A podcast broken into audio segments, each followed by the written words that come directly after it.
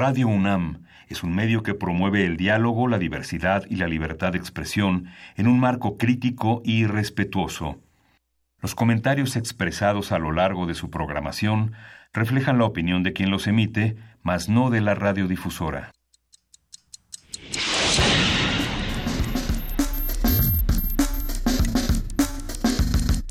Primer movimiento. El mundo desde la universidad.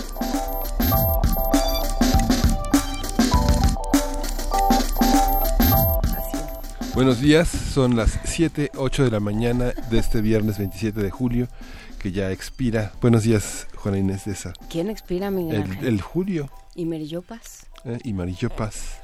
¿Eso quiere decir que hoy nos pagan? Ah, no, no, no es cierto. Sí nos pagan, ¿no? No. no. No. Ah, ah. No, porque no. Buenos días, Juana Inés. De... Falta porque días, es- Miguel Ángel este mes Vale. expira, este mes que lento expira, como diría este Gutiérrez Nájera, expira hasta el martes. Por cierto, usted Ah, buenos está días. pensando qué va a hacer con toda su quincena, ¿a quién le va a dar un regalito? No, no es cierto. Pero si quiere venir a, a felicitarnos, si quiere venir a platicar con nosotros, a participar de nuestro cuarto aniversario, pues estaremos el próximo viernes a partir de las 7 de la mañana en la sala Julián Carrillo y va a ser nuestro, nuestra celebración de cuarto aniversario. Vamos a estar platicando sobre el tema ¿Qué nos hace humanos? Venga a platicar con nosotros. Habrá poesía necesaria compartida, habrá radioteatro, habrá muchas cosas y sobre todo muchas conversaciones y muchos encuentros. Ojalá nos puedan acompañar de las 7 a las 10 de la mañana. Aquí vamos a estar Adolfo Prieto 133, Colonia del Valle, Metrobús Amores, Metro Etiopía y pues aquí estamos. Y está bonito y se va a poner muy buena esta conversación el próximo viernes. Hoy también tenemos muchas cosas. ¿Con qué noticia podríamos empezar esta mañana, Miguel Ángel? Que te Bueno, veo que me- tienes tu sí, lo, que, lo señala de pronto me... Pues sí, el fallecimiento de Marillo Paz, una de las mujeres más influyentes en la vida de Octavio Paz, una, una mujer que suscitó una enorme este, polémica cuando Paz murió alrededor de un grupo de escritores que reclamaba la, la tutela de la imagen de Paz y que de alguna manera Maripaz eh, franqueó en esta en este homenaje tuvo un papel este homenaje por el centenario de Paz tuvo un papel importante en el resguardo de una memoria que trató de que no fuera a modo ¿no? ni del Estado ni de sus amigos pero bueno Paz es un personaje que junto con ella este, te- tendremos mucho todavía que reflexionar sobre él ¿no? Mucho que reflexionar. Una de las tantas reflexiones que se hace en torno a un personaje como este es eh, qué tanto seguimos o no definiendo a las mujeres a través de, de los hombres y de la pluma de los hombres, sobre todo en el mundo de los intelectuales, en el mundo de los grandes escritores, como es el caso de Octavio Paz. Eh, ¿Por qué recordamos a las mujeres a través de ellos y no a través del propio trabajo que ellas realizan? ¿no? Que es una crítica que se ha hecho a todas estas mujeres que han sido, como dirían los cientillos de, de qué editorial, de anagramo, del faguara o de cuál, la mujer de, la amante de tal, la inspiración de este otro, ¿no? Qué complicado Eso tema. eh, es una discusión que, que hemos tenido, por ejemplo, con Genei Beltrán aquí sobre Elena Sí. Garro, por supuesto. Es que me quedé hablando pensando en de, ella. eh, de las mujeres a las cuales Paz eh, de alguna forma les pasó por encima de manera muy salvaje. Despacio, ¿no? por encima.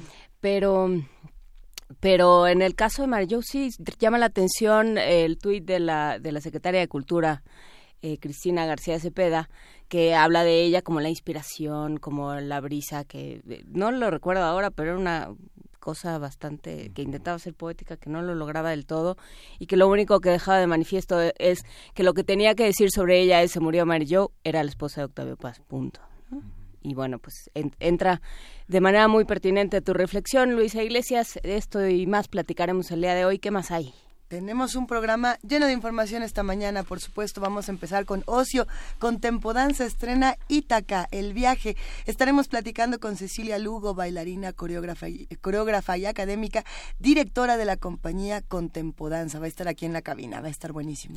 en la nota nacional te- eh, tenemos nuestro radio sorpresa ¡Yay! Radio Teatro Sorpresa. Y Ya lo estuvimos practicando ayer. Sí. Va a estar divertido, muy divertido.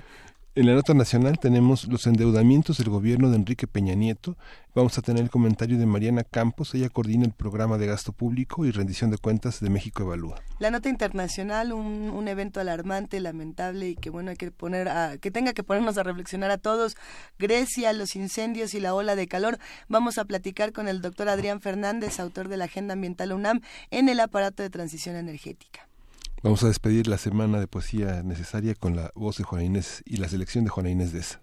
Ya estamos listos, traemos a García Lorca, traemos, le, venimos ofreciendo Luna con García Lorca, este, canciones bongos con con Antonio Machín.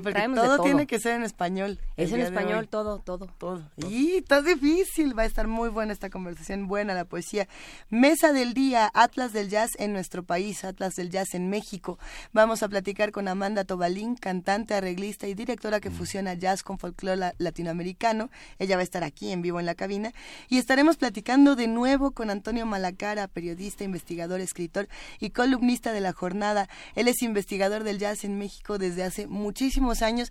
Ha estado en esta cabina hablando justamente del Atlas del Jazz en México, que yo creo que este libro una y otra vez nos da conversaciones inagotables. Cada vez que cumple años, todos Antonio Malacara investiga sobre el jazz antes de que el jazz empezara. Es que, ¿verdad que así, se siente? Qué bueno que nos estarán acompañando aquí. Vamos a tener la presentación del documental Primera Dama de la Revolución sobre Henrietta Fox de Costa Rica. Vamos a conversar con Fernando Montesioca, que distribuye que es un distribuidor cinematográfico y que hará una reflexión sobre este documental. Así que hacemos esta invitación para que se queden con nosotros de 7 a 10 de la mañana para que hagamos comunidad. Eh, es difícil elegir una canción nueva en español que no tenga eh, reggaetón de por medio o que no tenga eh, palabras duras para las 7 de la mañana. Hay, por supuesto, muchísimas opciones. Recuerden que el día de hoy, que es viernes de complacencias, la pues no era condición, pero la sugerencia, la invitación es que fueran canciones en español. Y de igual manera intentamos que la canción nueva de la semana sea en español también, así que eh, nos fuimos hasta España y nos encontramos o nos reencontramos con la Mala Rodríguez, mm. esta eh, rapera, es que últimamente ya no sabe uno si es rap o es trap o es eh, qué, pero bueno, la Mala Rodríguez yo creo que es uno de estos emblemas del rap y sobre todo del rap gitano que es algo que, que interesa muchísimo, y más en estos tiempos donde eh, los gitanos, la comunidad gitana ha sido caricaturizada, eh, desprestigiada. Hace mucho. lo, lo, que es interesante es cómo ahora están reaccionando ante ello y cómo están haciendo una defensa ante, ante esta marginación que han sufrido durante muchos años. Y, y se combina mucho también con, ahora sí que no es lo mismo ser español que ser gitano, que ser mujer gitana, que ser mujer gitana rapera. Eh, la Mala Rodríguez nos enseña con esta canción cómo nos protege ella dice, ¿quién me protege? Yo. Y hace esta reflexión de, de los vacíos legales y de la falta de justicia que hay en el mundo y sobre todo para las mujeres que en tiempos como estos pues tendremos que apoyarnos con sororidad.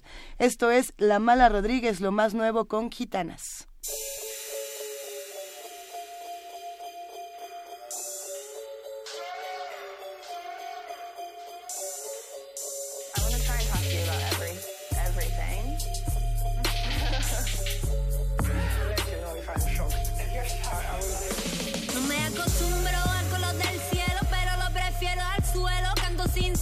Sola ya sabes lo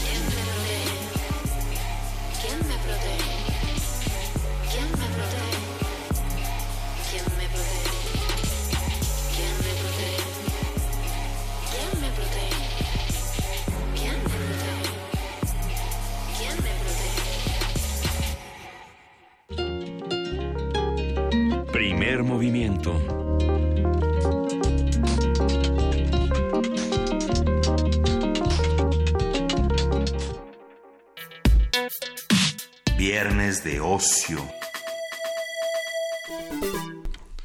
La compañía de danza contemporánea Contempodanza fue fundada en 1986 por Cecilia Lugo, quien cuenta con 45 años de trayectoria profesional y actualmente es una de las figuras más importantes de la escena dancística nacional.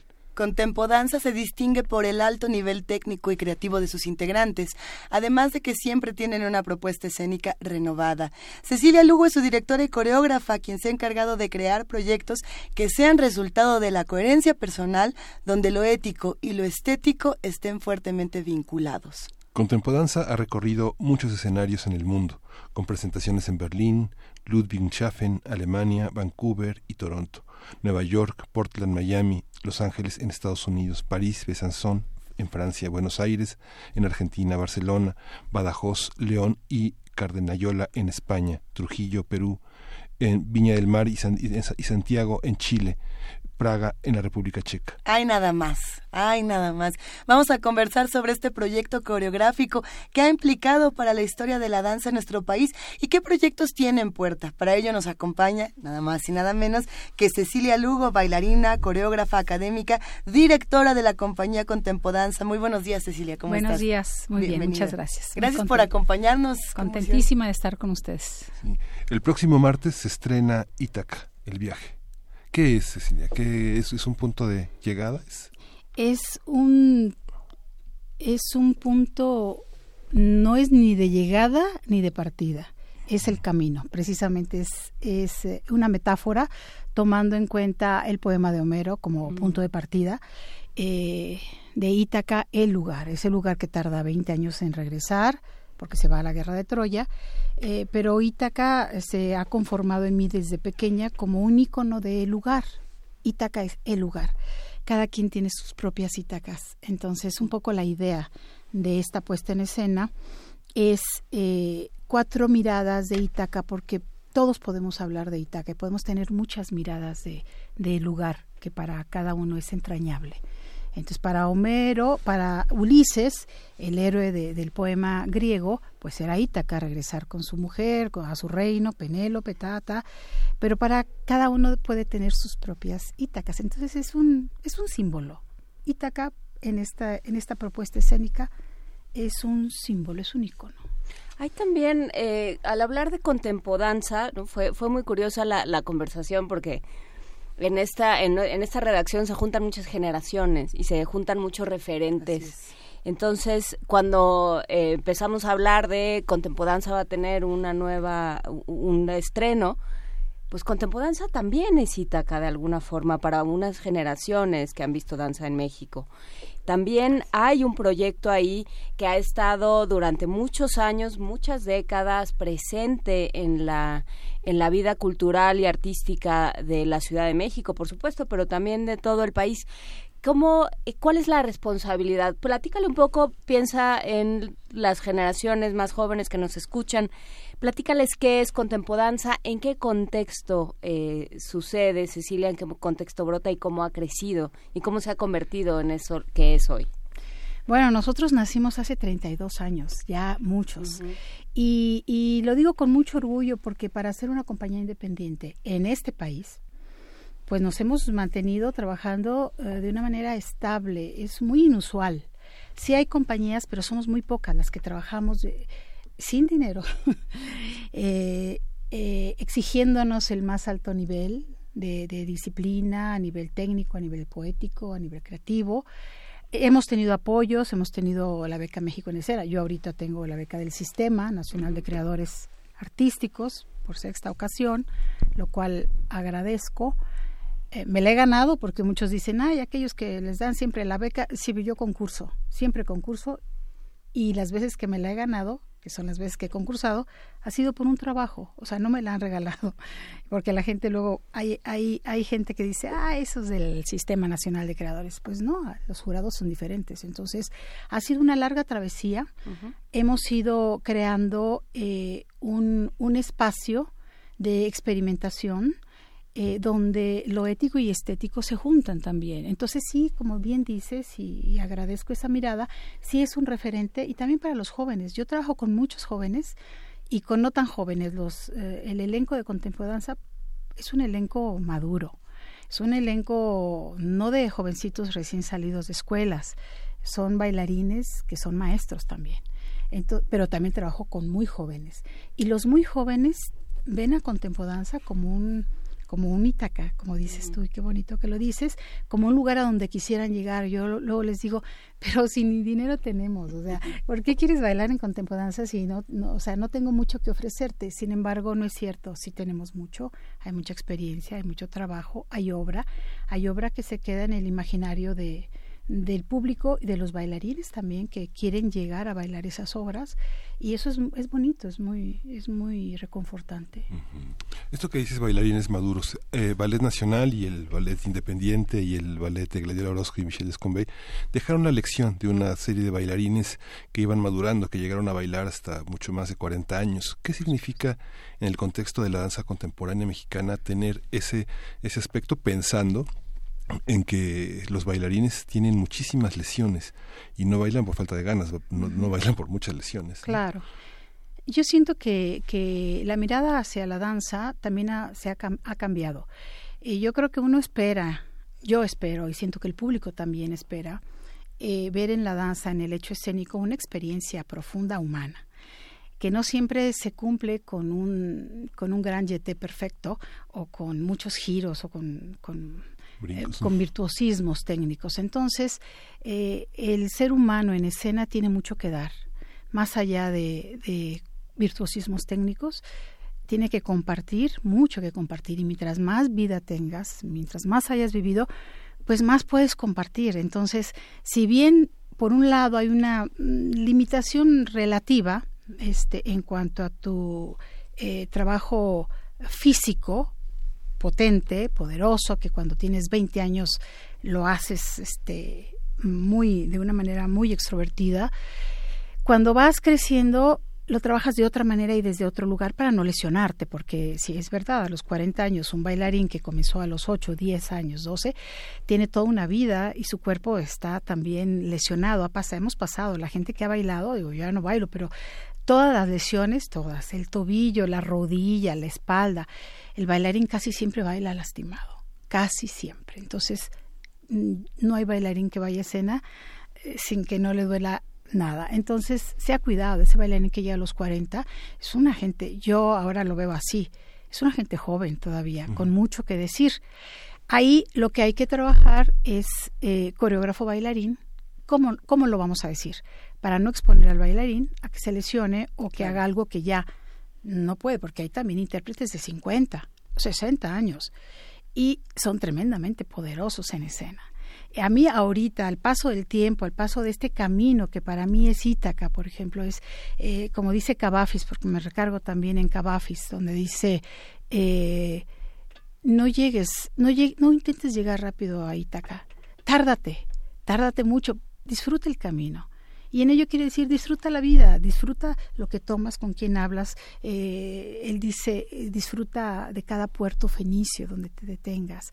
Habla con los sabios, aspira sus perfumes, este, no quieras llegar rápido a Ítaca. Y en ese sentido, eh, a mí a esta altura de mi vida, que yo siento que por eso puedo hacer Ítaca ahorita, porque llevo un camino de mi vida muy... es un viaje. Yo he hecho un viaje de mi propia vida y, siento que, que lo que yo quiero ver ahora en escena son cosas mucho más interesantes a nivel humano.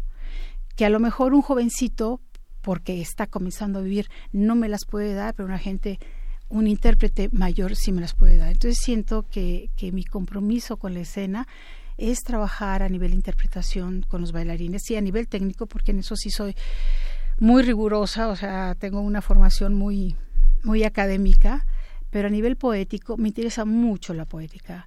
Eh, siento que la poesía nos, nos salva de la realidad que vivimos. Entonces eh, me recargo mucho en este otro ámbito que, que nos da también otras realidades mm, igual o más importantes que la que vivimos cotidianamente.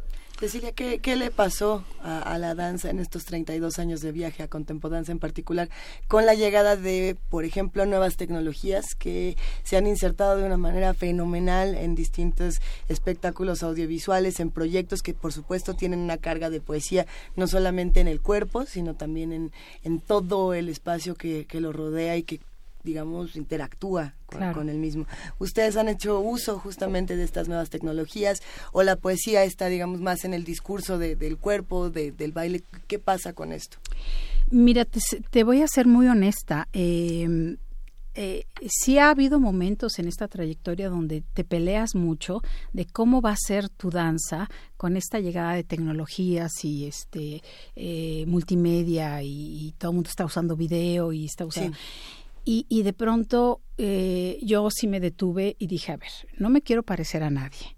Aunque, aunque veo mucha danza, no me quiero parecer. Creo que eh, lo, el reto más grande en la vida para todo el ser humano es conocerse a sí mismo y tratar de ser honesto contigo. Entonces, eh, yo he claudicado en el sentido de que es que quiero hacer uso de vanguardias. No, o sea, para mí eh, no hay cosa más poderosa que ver en, en, escena un cuerpo moviéndose. No me gusta ver, este, puedo ver videos y puedo ver muchas cosas, pero la verdad es que no ha sido para mí muy afortunado eh, cuando he visto espectáculos donde mezclan todo y el discurso escénico, el, discurso dramatúrgico profundo a nivel humano se deja a un lado. Eh, no, yo le apuesto al cuerpo, le apuesto al movimiento y le apuesto a una dramaturgia escénica.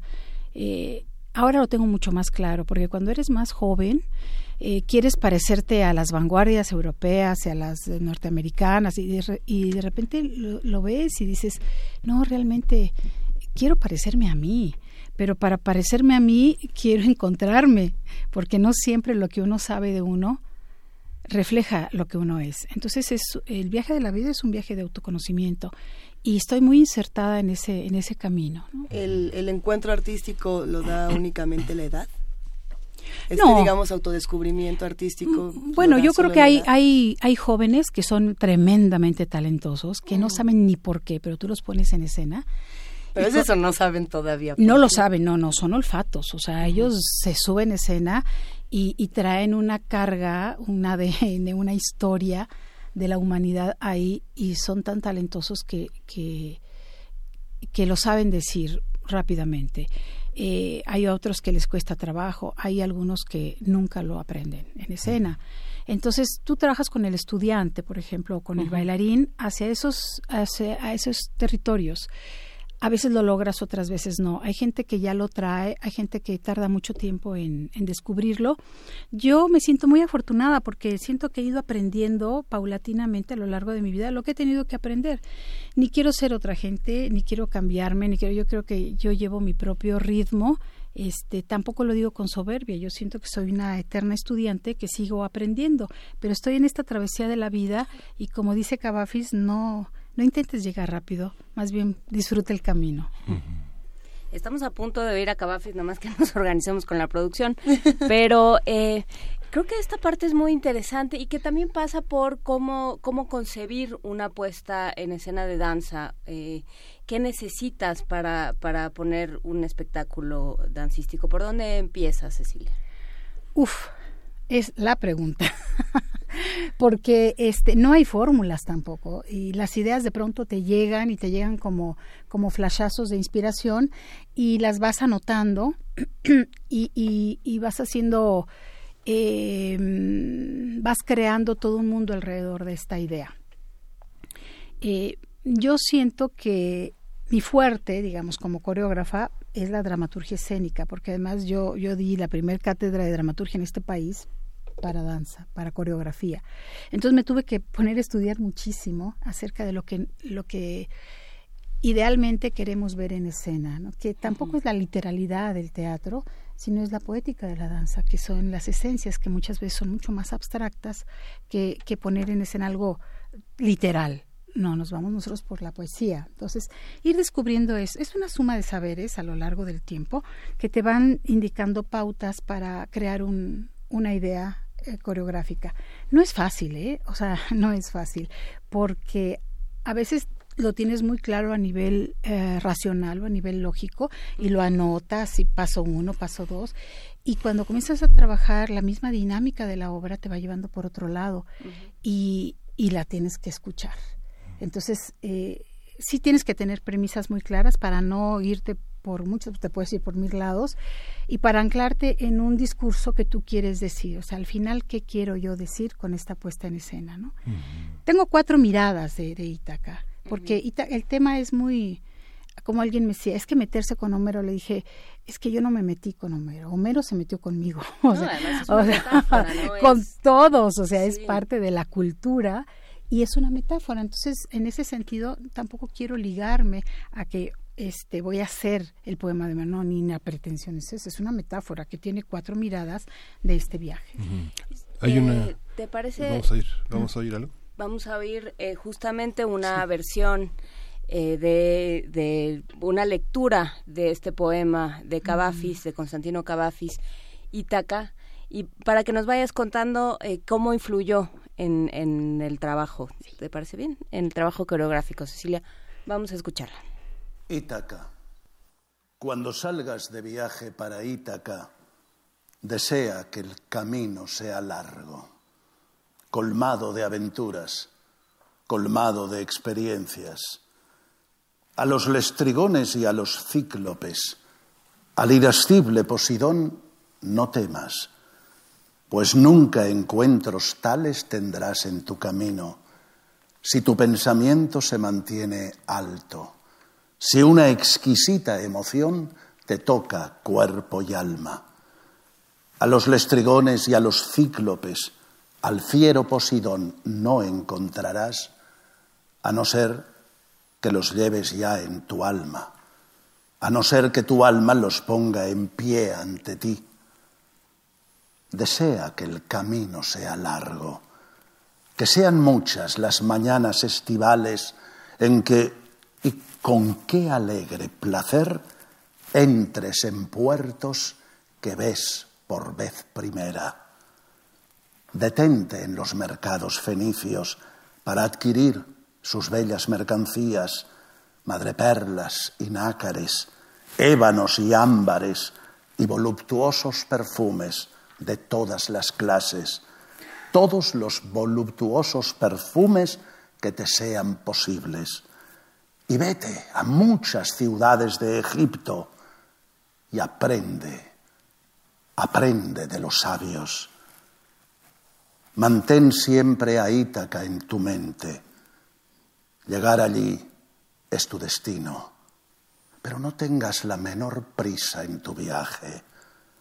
Es mejor que dure muchos años y que viejo al fin arribes a la isla rico por todas las ganancias de tu viaje, sin esperar que Ítaca te va a ofrecer riquezas. Ítaca te ha dado un viaje hermoso. Sin ella no te habrías puesto en marcha, pero no tiene ya más que ofrecerte. Aunque la encuentres pobre, Ítaca de ti no se ha burlado. Convertido en tan sabio y con tanta experiencia, ya habrás comprendido el significado de las Ítacas. Estamos conversando con Cecilia Lugo a partir del estreno que el próximo martes 31 de julio se realizará en el Palacio de Bellas Artes bajo el título de Ítaca, el viaje, que es el poema de Constantino Cavafis que estamos escuchando hace un momento. ¿Cómo, cómo influyó o qué pasó con este poema y tu y tu puesta en danza, digamos, eh, Cecilia? Es una es una mezcla entre Cavafis, Homero y mi propia visión, con toda honestidad y con toda este humildad. Lo digo, eh, eh, sí, el punto de partida es Homero y es Ulises y todo esto de Itaca, toda la historia, pero cuando conozco el texto de Cavafis, que ya había leído otros textos de Cavafis, pero cuando conozco el de Itaca, porque comienzo, a mí me gusta mucho estudiar mis temas, para luego olvidarlos. Creo que hay que hacerle así. Siempre también a mis alumnos de coreografía, investiga un tema y vuélvete experto y luego olvídalo todo y a ver qué sale a la hora de crear, porque luego nos queremos este, ceñir a cosas demasiado literales y tampoco creo que es el camino. Cuando conozco el, poema de, de Cavafis, digo, qué maravilla, es, es, que es el camino de la vida. Y los destrigones y cíclopes y sirenas y Poseidón y todo, Circe, todo lo que se aparece en el camino, mm. son nuestros miedos. Entonces él contemporiza esta idea de, de Homero y la transforma y la vuelve muy actual y, le da un contexto este, muy humano. ¿no? Entonces yo pues mezclo.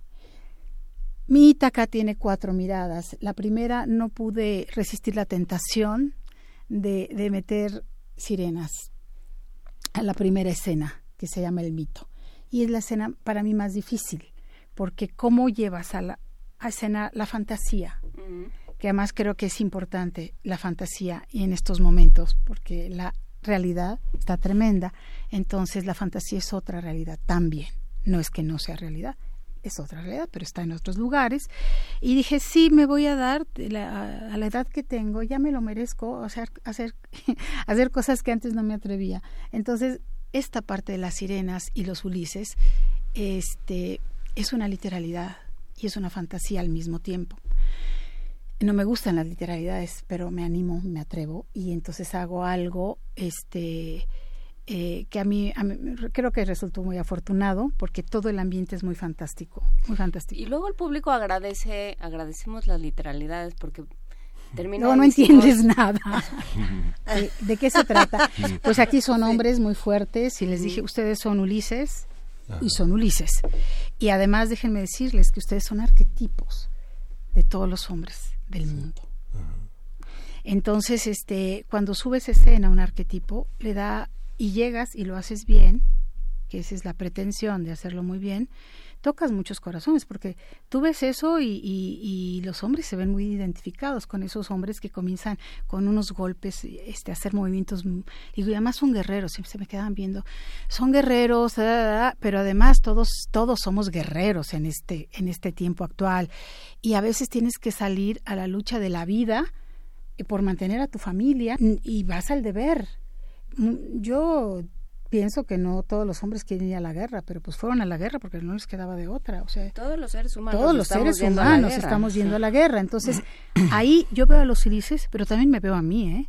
Ahí este, haciendo movimientos muy fuertes. Pero antes de hacer estos movimientos fuertes de guerreros, eh, hay una parte donde es muy nostálgica y me dicen los bailarines, pero aquí, pero no es que somos guerreros, le dije, Sí, pero somos seres complejos. O sea, los guerreros también tienen una parte. En este momento, antes de ir a la guerra, ustedes están pensando en que no quieren ir a la guerra. Porque vamos a la guerra porque nos impulsa o, eh, eh, la misma circunstancia que estamos viviendo. Pero es que queramos, a veces dices tú tengo que sacar la cara y tengo que hacer esto, pero no es que quiera salir, yo me quiero quedar en la es que No es solo lo humano, no es solo lo masculino. no es solo lo masculino, es lo humano. Es lo humano. Entonces, eh, entonces ya una vez que entendieron esto, hacen esa parte muy nostálgica y les ves diciendo no quiero, no quiero y al final pues vas a la guerra, ¿no? Y de pronto se aparecen unas mujeres sirenas que yo eh, quería ponerlas muy abstractas, quería colgarlas en una tela negra, nada más que salieran sus torsos y sus cabelleras, sus torsos desnudos y solo se movieran así en diferentes niveles eh, de bellas artes, cuatro sirenas con los torsos. Pero luego dije, eh, no, porque me voy a otros foros y yo esto no lo puedo hacer en otros foros. Entonces voy a bajarme a, las posibilidades que tengo yo de siempre presentarlo más o menos igual. Entonces, pues puse a bailar las sirenas. O sea, eso no estaba en el guion. Son cosas que vas haciendo en tu guion, que la imagen es, es una danza de hombres. Yo quería que en el mito fuera una danza de hombres muy poderosa y que las mujeres también se, vean como arquetípicas atrás, pero los torsos desnudos, colgados en diferente este, nivel, con, solo saliendo de una, emergiendo de una tela, que se mueva como mar. Entonces me daba una cuestión poética muy padre, pero eh, a nivel de producción era bien difícil. Sí, porque las tienes que colgar. Y en todos lados, en todos los teatros, quisiera esa misma imagen y a lo mejor lo puedo hacer en Bellas Artes, pero no lo puedo hacer en otro lugar. Entonces digo, no, vamos, las sirenas se bajan, las voy a hacer territorio, tierra, y entonces a ver el vestuario, a Aurelio Palomino, extraordinario diseñador de vestuario, me acompaña a ver qué haces con las sirenas, porque tampoco quiero que se van de calendario. Cuando les dije a las chicas, van a ser sirenas se pusieron como de calendario. dije, no, estas sirenas son bien peligrosas. O sea, las sirenas son terribles en el mito, bueno, depende de qué mito, pero en el de Homero, pues las sirenas viven en su isla, atraen a los hombres a los barcos, se acercan los hombres porque son seducidos por su voz, pero se los comen. Se olvidan de todo. Se olvidan de todo, se tiran a la borda y se van y se los comen. Entonces la isla de las sirenas es una isla llena de esqueletos de hombres. Eh, son terribles las sirenas. Entonces les dije a las chicas, pero vamos a ser animales ustedes, pero seductoras también. Entonces, ¿cómo encontrar esa como contradicción en, en, movimiento, que no sean movimientos bellos, sino que sean movimientos profundos de un, de un ser perverso, pero bello al mismo tiempo? Y eso es una complejidad que yo agradezco siempre en el foro, ver complejidades, porque la vida es compleja. Y si tú quieres ver allá lo que tú eres, quieres ver una complejidad. Y ahí también eh, hay una tensión entre lo que uno quiere, o bueno, lo que el, coreógrafo quiere y lo que los bailarines dan, ¿no? A veces dan más, a veces dan menos, a veces te dicen, no, yo esa cantidad de, de este, piruetas jamás, yo ya no hago garretes, ahorita que decías, ¿no? Yo ya, todo eso ya no lo hago, entonces, ¿qué quieres? Tengo esto. Yo, yo lo, que yo aspiro, porque ahorita pues todo los, lo, el elenco es absolutamente poderoso. Yo siento que tengo a los mejores bailarines de este país, o de los mejores. Y, y de verdad no creo equivocarme. Hay más, por supuesto, pero estos están entre los mejores. ¿Son de eh, contempodanza? Son de contempodanza, es un nuevo elenco, ¿eh? Es un mm. nuevo elenco, este, y son bailarines que maravillosos yo les agradezco que quieran trabajar conmigo porque porque no tenemos subsidio, no tenemos apoyo y trabajamos todos los días, trabajamos, entonces, ¿cómo puede un profesional este, trabajar todos los días o trabajar con todo sin, sin un recurso económico? Es muy difícil, entonces tiene que ser por el lado ético y artístico. Entonces están conmigo, como yo estoy con ellos, porque me interesa mucho trabajar a nivel artístico a un muy buen nivel. Entonces ellos me escogieron y yo los escogí. Entonces estamos éticamente correctos, estamos en un, en un buen... Y, todos ellos pueden hacer eh, todo. Físicamente, eh, técnicamente son muy poderosos. aquí eh, donde yo trabajo mucho es esta parte de interpretación, porque yo les digo, no, no, no, quiero que se vean bonitas, son bonitas, ya son bonitas las niñas, las muchachas, son divinas, preciosas, con los cuerpos, con los todo quiero que se vean verdaderas, o sea, el arte refleja verdad, ¿no? Y, y, y si, la, si hay belleza en el arte es por la verdad que contiene, no por el estereotipo de nada. Entonces yo les decía, no las quiero de calendario, así de, uh, este, no, quiero que sean esas mujeres poderosas, seductoras, pero peligrosas pues ya nos están empezando a hacer preguntas de comprador en redes sociales. Hay que decir que tenemos un pase doble para este martes 31 de julio y para participar deben enviar nombre completo y el hashtag Contempodanza Ítaca y es indispensable que nos sigan en Twitter, dice. De esta manera nos, nos pueden escribir por mensaje privado y nosotros también podemos contestarles y es mucho más sencillo. No es el síganme o, o córtalas, córtales, pero pero bueno, eh, síganos de todas maneras o córtalas. Ahí está. Yo creo que hay, hay, muchísimas preguntas también de este lado eh, del manejo del cuerpo. Creo que también hay preguntas eh, de cómo de cómo ser un buen espectador de danza, lo cual es, e, es, algo que no estamos tan acostumbrados. Estamos acostumbrados a sentarnos y decir entendí, no entendí, me gustó, no me gustó. Pero también hay preguntas que tenemos que hacernos como espectadores y como eh, parte de esta historia que se cuenta desde los dos lados. ¿Qué, qué hace un buen espectador? De danza, quizá ya para ir cerrando. Eh, fíjate que hay gente que me dice es que yo no entiendo la danza contemporánea, es más fácil el ballet porque voy siguiendo la narrativa, tal. Eh, yo creo que la danza contemporánea, así como el arte contemporáneo, eh, a nivel mundial, es una danza de autor. No hay una danza contemporánea. Cada uno hace su propia danza. Y yo creo que el espectador tiene que ver mucho para decidir este es el estilo. Por ejemplo, Contempodanza tiene sus seguidores que les gusta como el estilo de Contempodanza, el estilo de hacer danza, eh, las puestas, la estética de, de Contempodanza y, y, nos han nos han seguido. Eh, yo siento que hay un hay que ser muy exigentes también cuando uno hace danza para que el espectador te pueda seguir. Eh, ahora, ¿qué espera uno?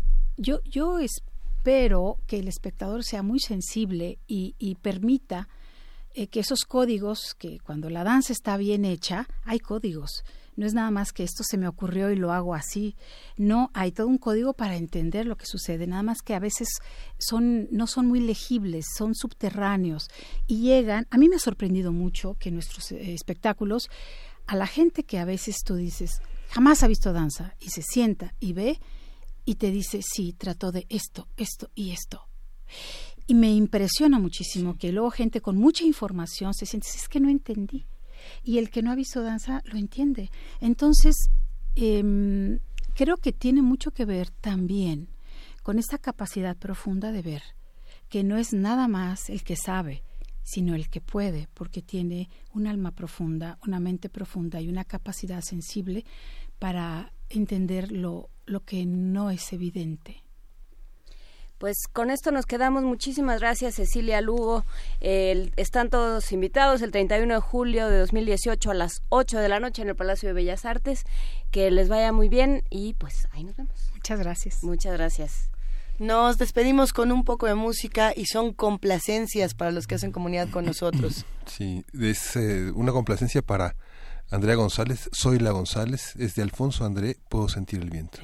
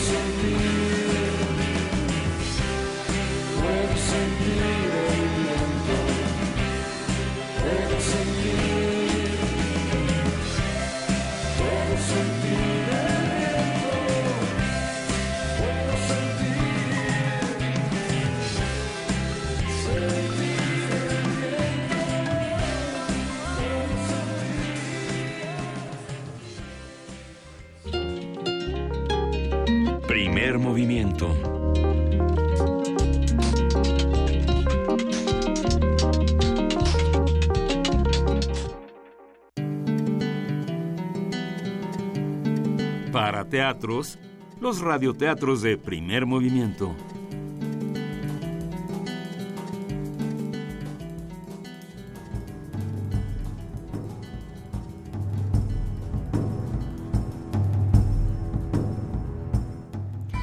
Irulana y el Ogronte, de Graciela Montes.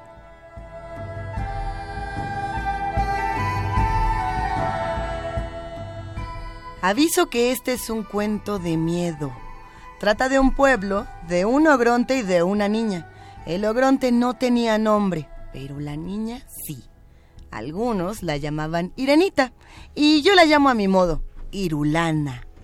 Conviene empezar por el Ogronte, porque es lo más grande, lo más peludo y lo más peligroso de esta historia.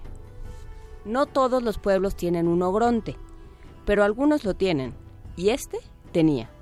Cuando se terminaba la tarde y el sol se ponía rojo, porque en los cuentos también se ponen rojos los soles, la cabeza peluda del ogronte brillaba como la melena de un león inmenso, y la gente del pueblo sentía mucho miedo.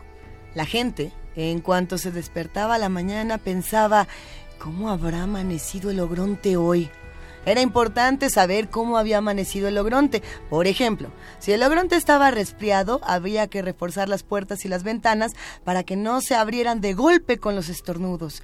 Y no se podía sacar a pasear a los perros demasiado chiquitos porque podían rodar calle abajo y volarse hasta la orilla del río. El pueblo entero se arrugó de miedo. De miedo a que lo comieran. Porque ya se sabe que los ogrontes, cuando se enojan, se comen pueblos enteros. Con sus casas, sus personas, sus calles y sus kioscos. Y sus perros. Y las petunias de sus jardines. Y sus tarros de galletitas. Y sus boletos capicúa. Y sus estaciones.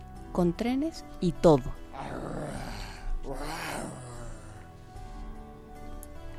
La gente salió corriendo. Algunos iban con las orejas tapadas. Taparse las orejas no protegía del enojo del ogronte, pero al menos ayudaba a que sus rugidos molestasen menos. Pero yo dije al principio de este cuento que era un cuento de un pueblo, de un ogronte y de una niña. Ahí está la niña. ¿La ven? Es esa de rulitos en la cabeza. Irulana. Es la única que no corre.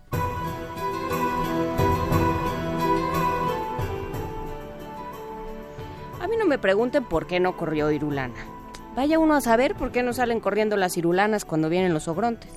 Los que contamos los cuentos no tenemos por qué saberlo todo. Yo lo único que sé es que Irulana no corrió, sino que se sentó a esperar en un banquito. Tal vez era muy valiente. Tal vez era un poco chiquita. Tal vez estaba demasiado cansada. Se sentó en un banquito verde en una calle vacía. Todas las calles estaban vacías en ese pueblo. Cuando se terminó la tarde y el sol se puso rojo, la cabeza peluda del ogronte brilló más que nunca. Los dientes brillaron más todavía y rugidos enormes sacudieron el suelo. Irulana tuvo miedo. Y más miedo tuvo cuando vio que el ogronte se empezaba a mover. Ahora viene y se come al pueblo. Pensó Irulana. Y efectivamente, no se olviden que yo avisé que este era un cuento de miedo. En cuanto llegó la tarde, el ogronte empezó a comerse el pueblo. Ya sé que esto es terrible, pero ¿qué le voy a hacer? Así son los ogrontes. Empezó por el ferrocarril, enroscaba las vías en un dedo y después las sorbía, como si fueran tallarines. Masticaba las casas como si fueran turrón y de tanto en tanto les daba un mordisquito a dos o tres árboles que había arrancado de raíz y que llevaba como un manojo de apio en la mano. Fue haciendo taquitos con las calles y se las masticó despacio. La plaza la dobló en cuatro como una crepa y se la comió con gusto. Seguramente era dulce. Si alguna petunia se le escapaba de la boca, la empujaba con el dedo hacia adentro. Y comió y comió. Se lo comió todo. Tengan en cuenta que los ogrontes son muy grandes y este era un pueblo chico. Bueno, ahora el que se achicó es el cuento, porque empezó con un pueblo, una niña y un ogronte, y ahora ya no hay más pueblo. No hay más que una niña y un ogronte, y nada, pero nada más. Nada de nada. Ni un arbolito, ni una petunia, ni un vestidito de muñeca, ni un colador de té, ni una polilla, ni la pelusa de un bolsillo. Nada más que Irulana en su banquito y un ogronte enorme que está bostezando. Está bostezando porque a ese ogronte siempre que se comía un pueblo entero le venía sueño. Pero Irulana no sabe que el ogronte bosteza. El ogronte da uno, dos, tres pasos más. Y los pasos de los ogrontes llevan muy lejos. Y justo, justo cuando está por descubrir a Irulana en su banquito, se queda dormido. Ahí fue cuando Irulana abrió los ojos y lo vio. Parecía una montaña, pero seguramente era un ogronte, porque las montañas no usan botas lustrosas ni cinturones de cuero. Y roncaba, además, roncaba como solo roncan los ogrontes. Entonces Irulana se puso de pie en su banquito, que como estaba tan negro todo, ni siquiera era un banquito verde. Y gritó bien, pero bien fuerte, lo más fuerte que pudo gritar. ¡Irulana! Eso gritó una sola vez, y aunque Irulana tenía una voz chiquita, el nombre resonó muy fuerte en medio de lo oscuro.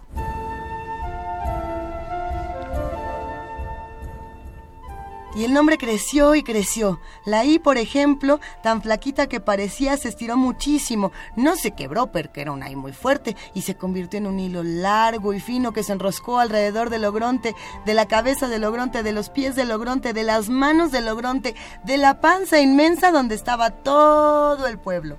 Y la R se quedó sola en el aire rugiendo de rabia, porque las R rugen muy bien, mejor que nadie y la U se hundió en la tierra y cavó un pozo profundo, el más profundo del mundo. Y entonces la R, que rugía como una mariposa furiosa, hizo rodar el ogronte hasta el fondo de la tierra. En una de esas ustedes ponen cara de, "Ay, no puede ser. Y se ríen y dicen que una palabra no puede hacer esas cosas. Y yo digo que sí puede. Prueben, si no, de decir una palabra importante, una sola, en medio de la noche oscura y al lado de un ogronte. La lana de Irulana se hizo un ovillo redondo y voló al cielo para tejer una luna. Hizo bien porque entre una lana y una luna no hay tanta diferencia. Entonces la noche se iluminó. Aquí está, toda iluminada. Ahora sí se puede ver bien lo que pasa en este cuento. Hay un ogronte enterrado en un pozo muy profundo, tan profundo que casi ni se ve que lo ataron como un matambre. Y hay una niña chiquita que mira la luna llena desde arriba de un banquito. Parece que no hubiera nada más. Pero si miran bien, allá lejos hay un montón de gente que vuelve. Si acercan la oreja al papel, tal vez oigan la música, porque traen guitarras, violines y panderetas. Vienen a fundar un pueblo. Y este cuento se termina más o menos como empieza.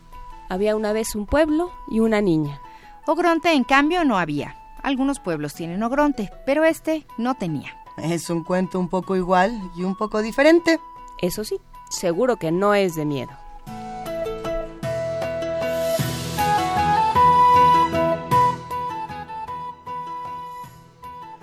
Irulana y el Ogronte, de Graciela Montes.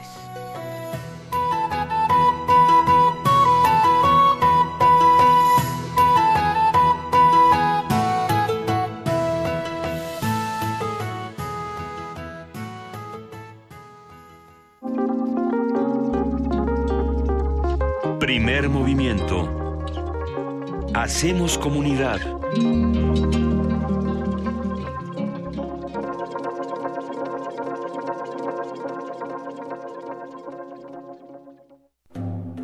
En el año 420 a.C., un hombre pasaba horas tratando de resolver los enigmas orgánicos del ser humano. Hoy, gracias a él, lo último sobre investigación y salud llegará a tus... Hipócrates Cero. Investigación y vanguardia en salud.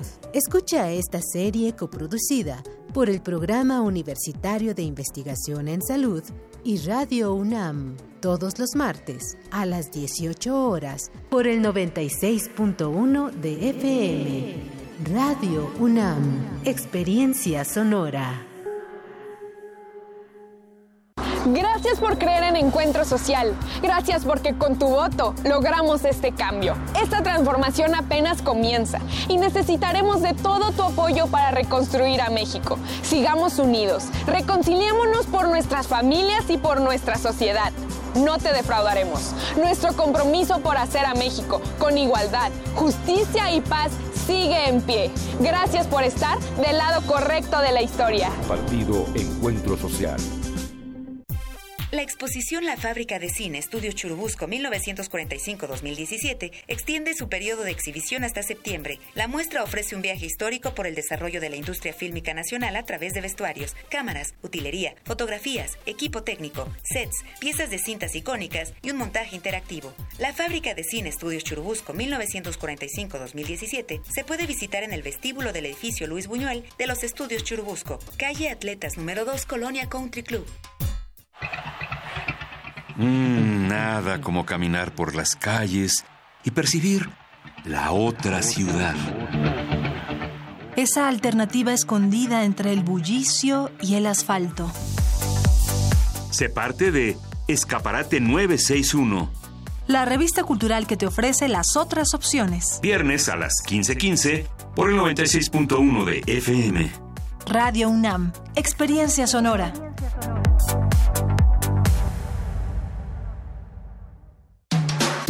Búscanos en redes sociales, en Facebook como Primer Movimiento UNAM y en Twitter como P Movimiento o escríbenos un correo a primermovimientounam@gmail.com. Hagamos comunidad.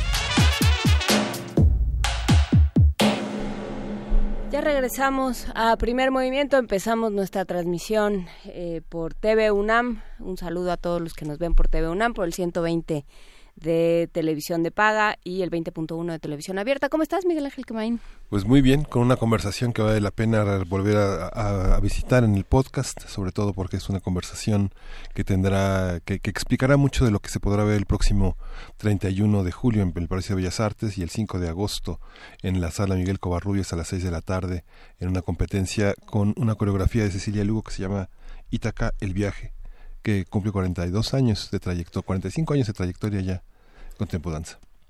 No, en, se fundó en 86. 42. No, menos, 30 y algo. no, sí. 36 años. Sí, sí, espérame tantito. Sí, yo nací en el 77, mucho. Sí. eh, pero bueno, también tenemos otros boletos. Eh, nos ofrece el ensamble Cine Mudo tres pases dobles para nuestros radioescuchas. El cine concierto Que Viva México de Sergei Eisenstein y Alexandrov, la música.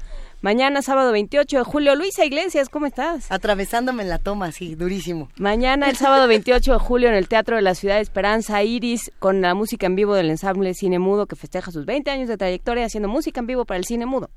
Se trata de una Genial. edición especialmente preparada para este ensamble por Filmoteca UNAM.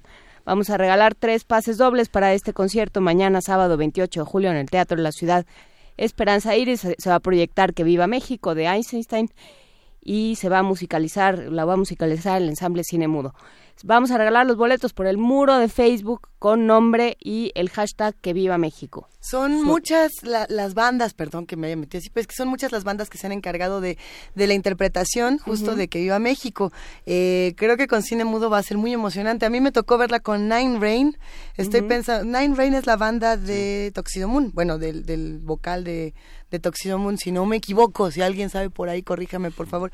Pero son muchos y creo que mientras más se sumen a esta tradición de musicalizar el cine mudo, más ricos se vuelven los, los espectáculos, ¿no? Y las experiencias audiovisuales. También conservando al cine mudo como es y queriéndolo mucho, mudo, así, tal cual. Pero bueno, pues qué buena oportunidad. Ahorita voy a hacer a mi, a mi avatar para ganarme boletos. ¿Quién hablaba el otro día de la voz? Ah, bueno, en nuestro curso de verano, Sí, revisen nuestro Carmen curso de verano, dígalo cantando, donde hablamos de la voz. Eh, ya está en, en nuestro podcast de toda la semana anterior y justamente hablábamos de lo que le había pasado a la voz cuando se dieron cuenta los actores que tenían que hablar y que su voz también formaba parte de su personaje y de su construcción eh, frente a la cámara, pues aquello se puso muy complicado. Entonces, si podemos solo regresar al cine mudo y ver que, cómo funcionaban y qué recursos tenían esos actores, será interesante también. Pero bueno, eso será para el, para el día de mañana en el Teatro de la Ciudad Esperanza Iris, eh, que viva México de Einstein. Y nos vamos. A nuestra nota nacional. A la realidad. Vámonos directo para la realidad. Primer movimiento.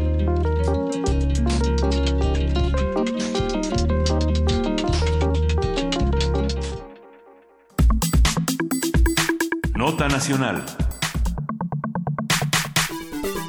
En 2012 la deuda del sector público federal equivalía al 33.8% del Producto Interno Bruto, suma que creció hasta el 46.4% del Producto Interno Bruto al cierre de 2017. Sin importar estas cifras, el Gobierno de México, administrado por Enrique Peña Nieto, registró la semana pasada ante la Comisión de Valores de Estados Unidos un préstamo que asciende a 10 mil millones de dólares, esto a poco más de cuatro meses de que concluye el sexenio.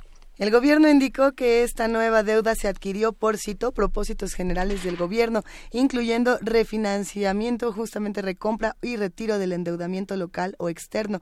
Esto según datos del International Financing Review, eh, servicio de información financiera de la agencia Reuters. A partir de las notas sobre los más recientes endeudamientos del gobierno federal, hablaremos sobre cómo queda la deuda federal, qué cuentas se entregan y en qué debemos fijarnos. Nos acompaña Mariana Campos, ella coordina el programa de gasto público y de cuentas de México Evalúa. Buenos días, Mariana. Hola, buenos días. ¿Cómo recibimos esta noticia del endeudamiento que el vocero de la presidencia ayer en, eh, ayer desmintió que no era un endeudamiento más, sino parte como de las políticas de administración de, de, un fin de administración? Ya. Mira, eh, yo creo que es, es muy importante ver este, este asunto desde dos puntos de vista. Eh, uno, sin duda, es la cantidad de endeudamiento, eh, que, que bueno, hay, hay que recordar y, precisarle a la, audiencia que eh, es el Congreso el que está, digamos, facultado por la Constitución para autorizar deuda. Casi siempre que, que hablamos de deuda, eh, pensamos inmediatamente en el gobierno. Y la realidad es que es el Ejecutivo quien lo propone, pero el Congreso quien lo autoriza. Y a mí me parece que no está haciendo un trabajo adecuado el Congreso. Realmente pienso que ha claudicado a su labor de revisar la pertinencia de los techos de endeudamiento. Entonces se le autoriza al gobierno eh, una cantidad de endeudamiento eh, sin que se revise mucho si, si esa cantidad es pertinente o no y también sin que se revise en qué va a ser gastada, ¿no? cuál es realmente el destino de la deuda. Y eso es lo grave, porque eh, una deuda que está bien invertida, una deuda que está invertida eh, para generar infraestructura, eh, capital humano, em, para hacer más eficiente el trabajo del sector público te puede redundar en mayores ingresos públicos en el futuro.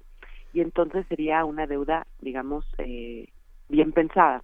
El problema está en que nosotros nos estamos endeudando eh, para financiar eh, gasto corriente y esto lo único que está haciendo o ha hecho es limitar nuestras posibilidades futuras de consumo no como gobierno. Y se han desplazado gastos prioritarios por tener que estar pagando intereses de endeudamiento.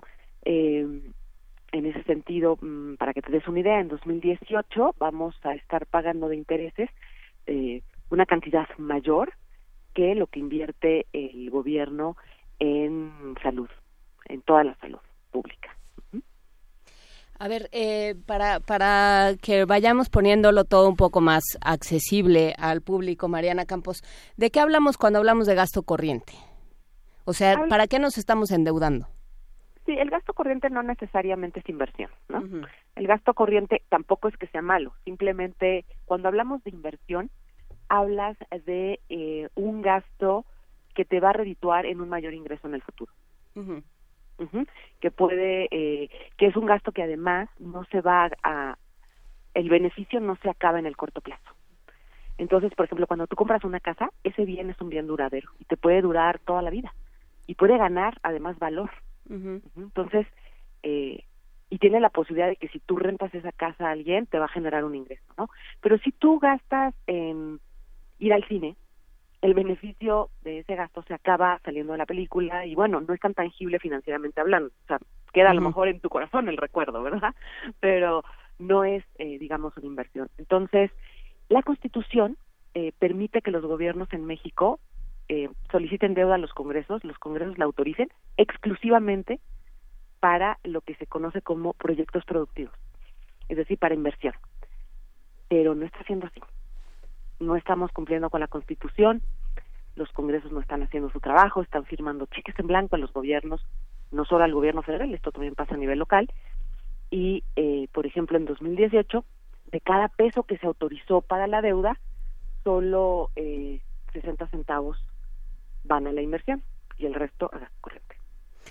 ¿Y esto con qué, con qué nos deja, digamos, eh, haciendo un balance de la forma en la que se endeudó el gobierno de Enrique Peña Nieto y de este Congreso, porque eh, me parece muy pertinente, Mariana, que hagas la que hagas la aclaración de no, o sea, por supuesto, el ejecutivo eh, lo, lo pidió, pero el, el pero el legislativo se lo otorgó, ¿no? Eh, habrá también que pedir esas cuentas. ¿Cómo cómo llegamos a este final de sexenio?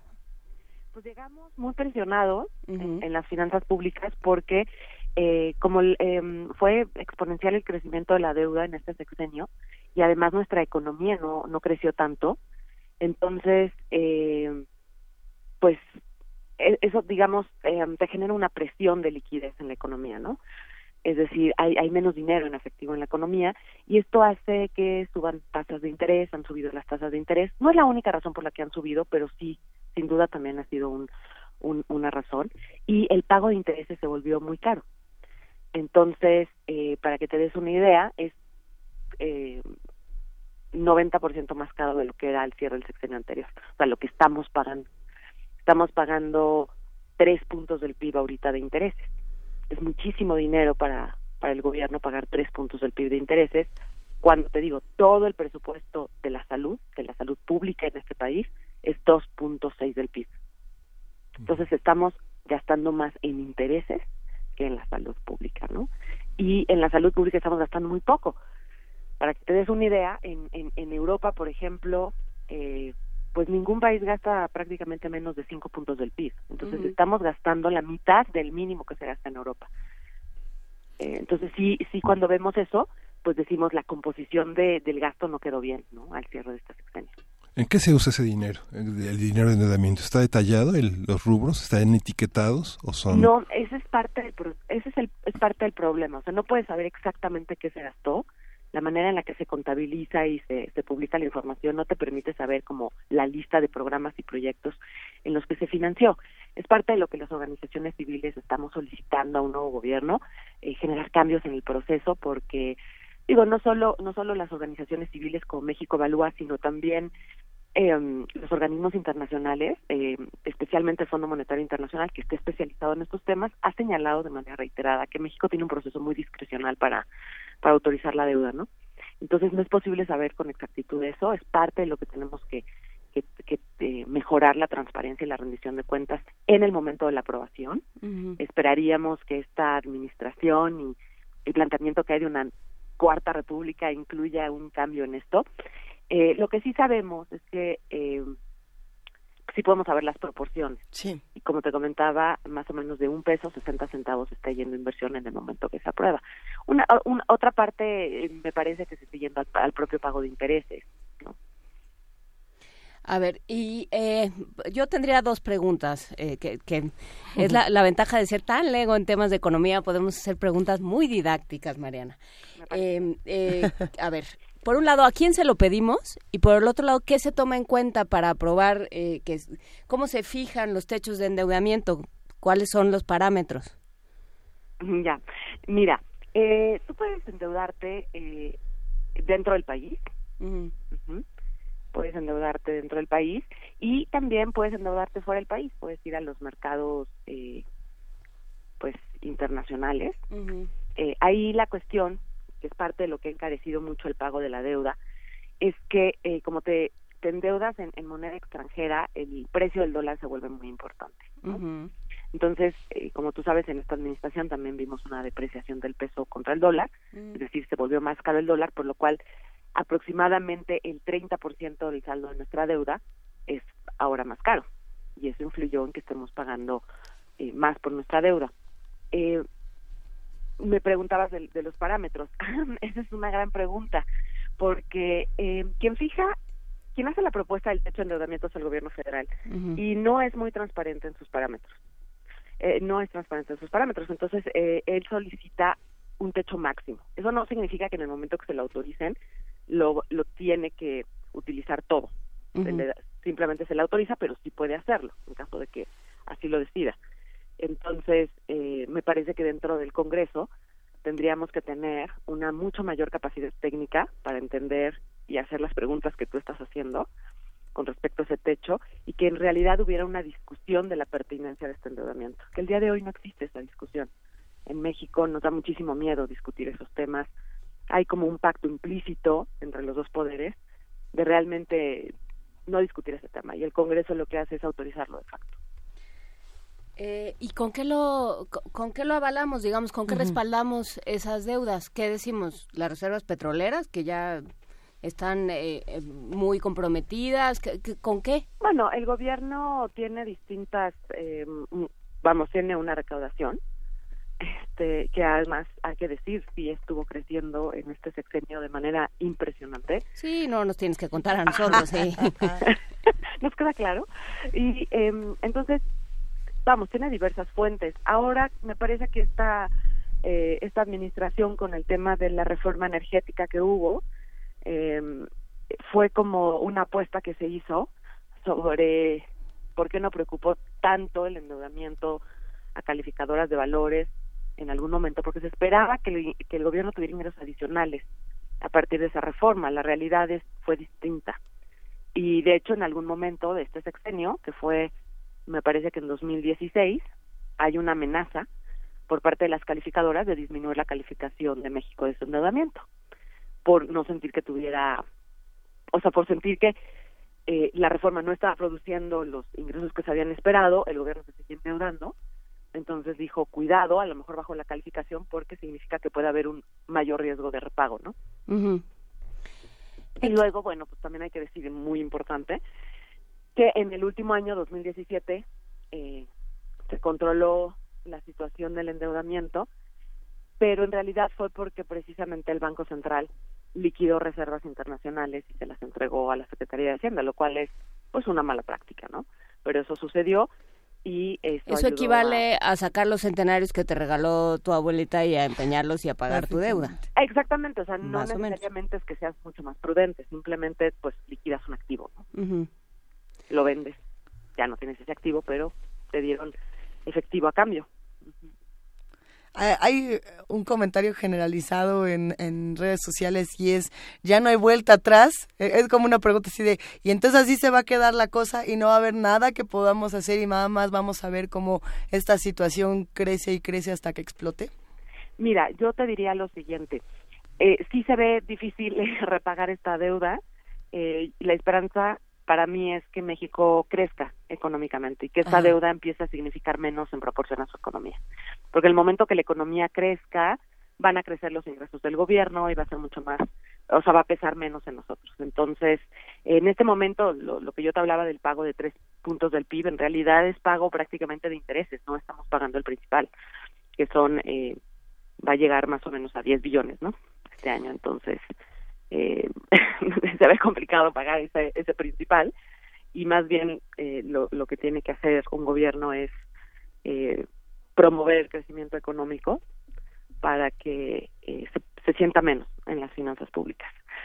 Y eh, por eso es muy importante que la próxima administración, digo, además de, de pensar en la austeridad, que me parece muy justo para, para todos, eh, eso lo piense con mucho cuidado y sí tenga una agenda sobre los problemas estructurales de la responsabilidad hacendaria en México, que son bastante serios y que si queremos pensar en una nueva república, esto no va a poder ser si no tomamos mucho más en serio esta responsabilidad hacendaria, ¿no?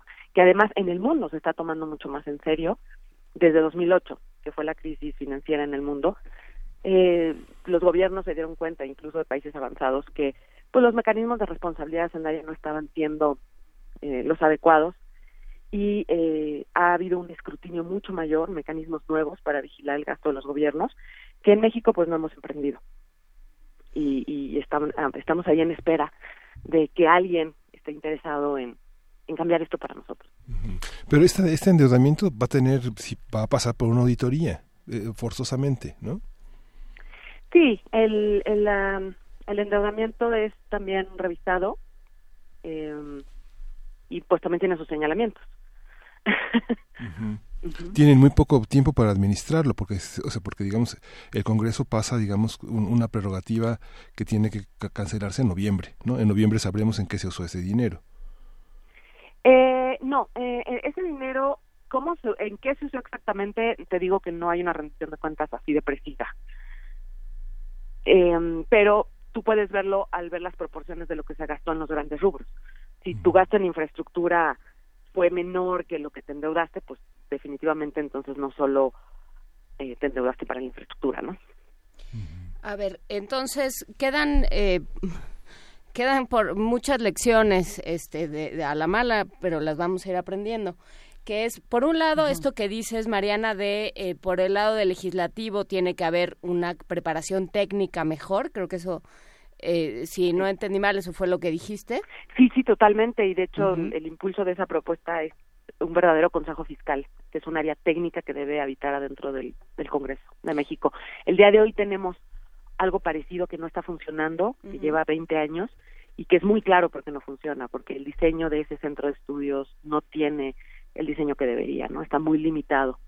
Entonces, se conocen las prácticas internacionales y lo que tenemos que hacer es evolucionar ese centro. Se le conoce a esto como Consejo Fiscal. un consejo fiscal dentro del Congreso que justamente atienda estos temas. Y eh, por el otro lado también la, la responsabilidad de los ciudadanos de vigilar eh, qué se está haciendo, cómo nos estamos endeudando, porque a fin de cuentas eh, no van a pagar los funcionarios que ya se van, ni los que regresan, digamos los que llegan o regresan o lo que sea, van a vamos a pagar nosotros los los y lo vamos a pagar de distintas maneras. Quienes somos causantes cautivos lo pagaremos con nuestros impuestos, quienes no van a tener acceso a la salud lo van a pagar tal vez con sus vidas, digamos, nos va a salir muy caro en muchos aspectos. Exactamente. Y las oportunidades perdidas, ¿no? Tiene un costo de oportunidades, es decir, todo lo que se pudo haber hecho con ese dinero que no se usó y eh, se, se hizo y el impacto que dejó de observarse en los ciudadanos, pues sí, exactamente. ¿Ves disposición en el nuevo gobierno de hacer un consejo fiscal? Fue una demanda fundamentalmente empresarial a la que José Antonio Mitz se resistió a pesar de que estuvo contra la pared en varios foros internacionales en los que se le pidió que se alineara a experiencias de transparencia más, más, este, más claras, ¿no? Sí, exacto. La postura de, de Meade era eh, una postura que básicamente eh, no registraba lo sucedido en 2008, ¿no? En donde, te digo, hay estos, estas nuevas oficinas que están muy promovidas. eh, en, en muchos países es muy acelerada la manera en la que los, eh, en distintos formatos, en la mayoría de ellos están en los congresos, se están eh, estableciendo. Y sí vemos, eh, esta, esta, de hecho, esta propuesta viene de las organizaciones civiles no gubernamentales desde hace cuatro, entre tres y cuatro años y eh, no, no vimos ninguna posibilidad en, esta administración de emprenderlo. Eh, durante la campaña se cuestionó a, los distintos candidatos, que en ese momento Andrés Manuel respondió que él estaría dispuesto siempre y cuando no le eh, significara un gasto adicional. Y eh, se le ha cuestionado también ahora a su futuro secretario de Hacienda, a Hacienda de Carlos Ursúa y a su subsecretario de egresos, Gerardo Esquivel, y han dicho que sí, que estarían de acuerdo en impulsar esa medida, este, eh, siempre y cuando siguiera un cierto diseño en el cual nosotros como sociedad civil estamos de acuerdo, que es básicamente inspirarse en el diseño de eh, la Oficina de Presupuesto del Congreso de Estados Unidos. Mariana Campos, te mandamos un gran abrazo y te agradecemos por explicarnos todo este tema tan complejo eh, que no muchos se atreven a abordar de, de, esta manera y bueno, te mandamos este, este abrazo y estaremos platicando pronto. Muchísimas gracias a ustedes y muy buenos días a toda la auditorio. Muy buen día, muchísimas gracias. Hasta eh, luego. A ver, ¿cómo, ¿cómo le vamos a hacer para sacudirnos esta, esta desazón, Miguel Pues Ángel? con una recomendación de Tania Mafalda, de, de, de Luthier, Mi aventura por la India.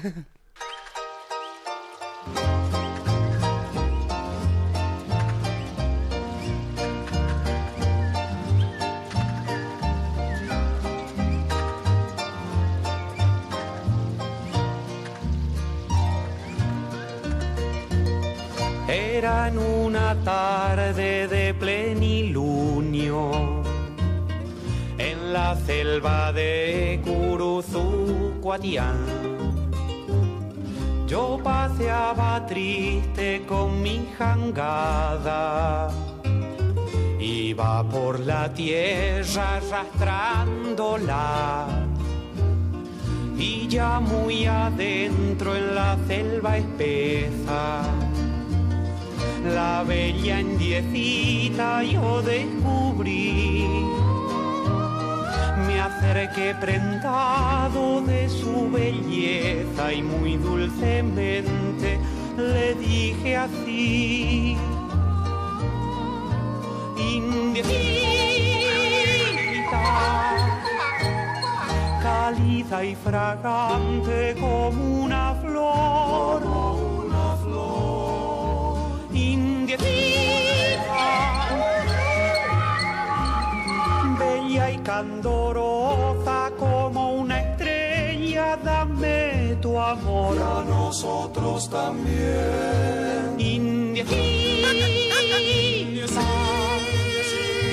fresca, pura y joven, graciosa paloma, tierna y atractiva, cual flor de ceibo del Paraná. Doncella desnuda que habitas la selva, tu cuerpo felino de peine y pantera golpea en la savia de mi corazón cuando siento tu canto de virgen morena, graciosa y deseable porque eres indiecita. Pío, pío, Me acerqué temblando su hermosura. Se acercó y de pronto me sonrió. Me acerqué mirándola con ternura. Y en aquel instante todo ocurrió. Ocurrió que a etuta ya ve y chupen, o papeten buen, captura,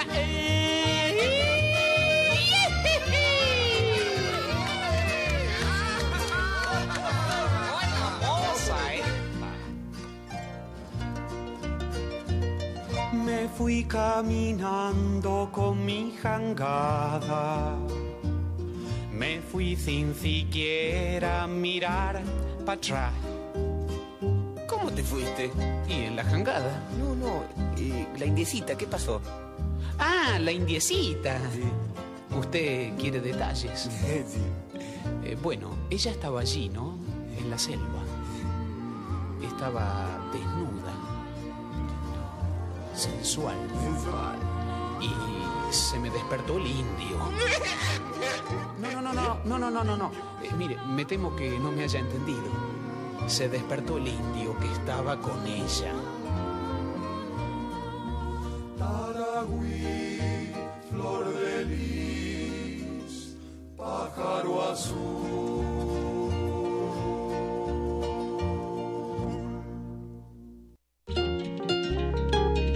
Primer movimiento.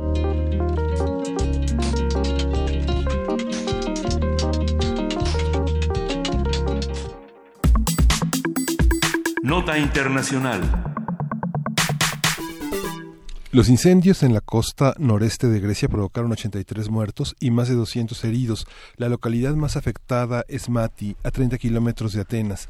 Las autoridades estiman que 2.500 casas fueron destruidas en su totalidad y otras 4.000 resultaron con daños graves. Mientras Nikos Toskas, ministro, ministro del Orden Público, declaró que hay serios indicios de que los incendios forestales fueron provocados, la Fiscalía del Tribunal Supremo de Grecia ordenó una investigación ante los señalamientos de una lenta respuesta de las autoridades, calles sin acceso a la playa, construcciones ilegales que impidieron una ruta de escape al mar, así como la falta también de un plan organizado de evacuación ante los incendios registrados el pasado lunes. Los especialistas han señalado que las fuertes ráfagas de viento, las altas temperaturas por ola de calor, son factores que incrementan el riesgo de que se propaguen los incendios forestales en esta época del año. Vamos a hacer un análisis de las notas sobre Grecia, las causas ambientales, la ola de calor, así como lo que nos dicen los cambios climáticos en el planeta. Está con nosotros el doctor Adrián Fernández, autor de la Agenda Ambiental de la UNAM, capítulo de Transición Energética. Buenos días, Adrián Fernández. ¿Qué tal? ¿Cómo están? Buenos días. Un ¿Cómo gusto entender, saludarlos. ¿Cómo entender este aspecto multifactorial en Grecia? ¿Qué lección para nuestros, para nuestros bosques, para nuestros territorios frente al fuego? Bueno, son muchas lecciones. Algunas son tipo coyuntural y otras son claramente de planeación o estructurales. Eh, lo comento brevemente. Eh, como la nota introductoria que presentaron ustedes señala muy bien, eh, ahí hubo una serie de cuestiones vinculadas, por un lado, con factores humanos, eh, negligencia, eh, viviendas que estaban en medio del bosque irregulares. E incluso el Parlamento regularizó indebidamente hace unos dos, tres años muchas de esas viviendas, estaban en zonas de alto riesgo. Eh, en fin, había una serie de factores humanos, pero también hay que tomar en cuenta que eh, se está dando cada vez más una situación de la tormenta perfecta en términos de las condiciones de incendios forestales. Por un lugar, eh, por, por un momento, este, tenemos eh, temperaturas muy altas. Se están rompiendo, eh, este año se han venido rompiendo récords de temperaturas en muchas partes del mundo, no solo en las últimas semanas. Recordemos que incluso en varias partes de nuestro país, eh, hace algunas semanas tuvimos récords históricos de temperaturas en Durango, en Guadalajara, algunos otros sitios así. Eh, por otro lado, ha habido cambios bien identificados ya en los patrones del clima, en los patrones de precipitación, de lluvia, y por tanto, eh, sumado a las altas temperaturas, hay mucho menos humedad en el suelo, con lo cual se facilita mucho más los incendios. Entonces, ¿qué hay que hacer al respecto? Eh, bueno, eh, hay que enfocarse fundamentalmente en la prevención, sabiendo que hay zonas altamente vulnerables, eh, ya sea porque el clima está cambiando o también porque ha habido errores de planificación en el pasado, eh, ahora se tiene que invertir mucho más dinero en prevención para tratar de bajar el riesgo de este tipo de, eventos.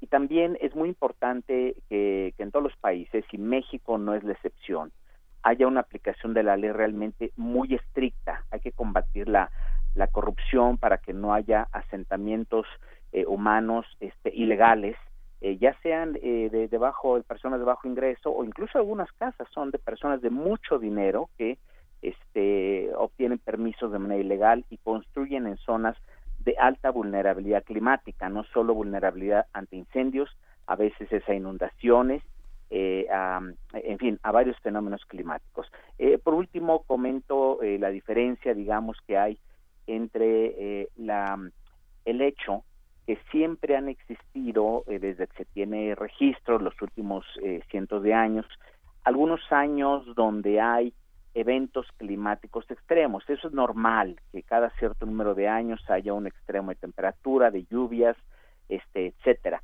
Lo que ya no es un patrón eh, que sigue esta cuestión histórica es que en los últimos años, los últimos 20, 15 años, ya claramente hay una tendencia.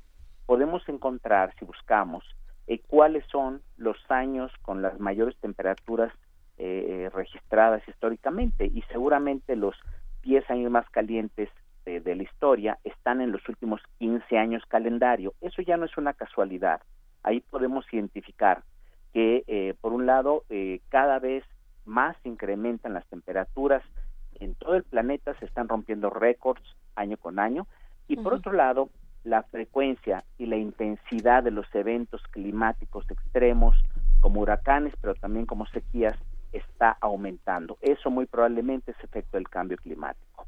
Uh, hay algunos factores importantes que estudiar del caso en particular de Grecia y que además nos dejan, como dice Miguel Ángel, lecciones para, para lo que puede ocurrir en distintos países. Una de las grandes críticas a este caso en particular es la falta de protocolos tanto de evacuación como de rescate para las personas que estaban en, en la zona, digamos, de riesgo. Eh, se hablaba, hay unas declaraciones fuertísimas, eh, críticas a, a Cipras que decían, es que eh, dejaste que el pueblo se quemara vivo. Esas son las, las declaraciones, tal cual. Eh, qué pasa con esto, qué se pudo haber hecho distinto, qué se tiene que hacer diferente para el futuro. Bueno, eh, efectivamente, el caso de Grecia, esta tragedia tan uh -huh. lamentable, eh, ilustra una vez más que eh, nos falta mucho en la parte de prevención. Eh, es hasta que ocurren las tragedias en las que repasamos todo lo que no se había hecho. Eh, por eso yo mencionaba ahora lo que se está sugiriendo, lo que se está pidiendo, y, y, más cada vez, porque estos eventos extremos del clima que van a estar ocasionando este tipo de, de, situaciones con mayor frecuencia, ese es el problema, pues tenemos no cuando ocurre la tragedia, sino ahora mismo habrá que prepararse eh, para eh, vigilar esta cuestión de los accesos, eh, la, los sistemas de alerta temprana ante eventos extremos, ya sean incendios, inundaciones, el comunicarle. Hoy hay tecnología para comunicarle a la población de manera más o menos rápida, este, inmediata, de manera masiva, pero también hay que repasar los aspectos de planificación. No hay ninguna medida de prevención y de alerta temprana que sea suficientemente buena cuando hay situaciones y casos de altísima vulnerabilidad en donde ya no hay oportunidad o de sacar a la población por incendio o de sacar una población por por este avenidas de agua que se dan a veces en algunos sitios de manera muy rápida. Entonces, hay que revisar la planificación, los permisos de dónde están los asentamientos humanos en diferentes partes del mundo con la lupa, con la óptica de los desastres y en particular con la óptica del cambio climático, porque lo que antiguamente eran condiciones eh, estándar o, picos o, niveles máximos de inundación, etcétera, todo eso está cambiando. Hay que revisarlo y habrá que reubicar seguramente en el mundo a millones de personas poco a poco y ya no permitir eh, que continuemos con algo que yo considero un crimen, que es no puede eh, generarse eh, nueva vulnerabilidad climática. ¿A qué me refiero?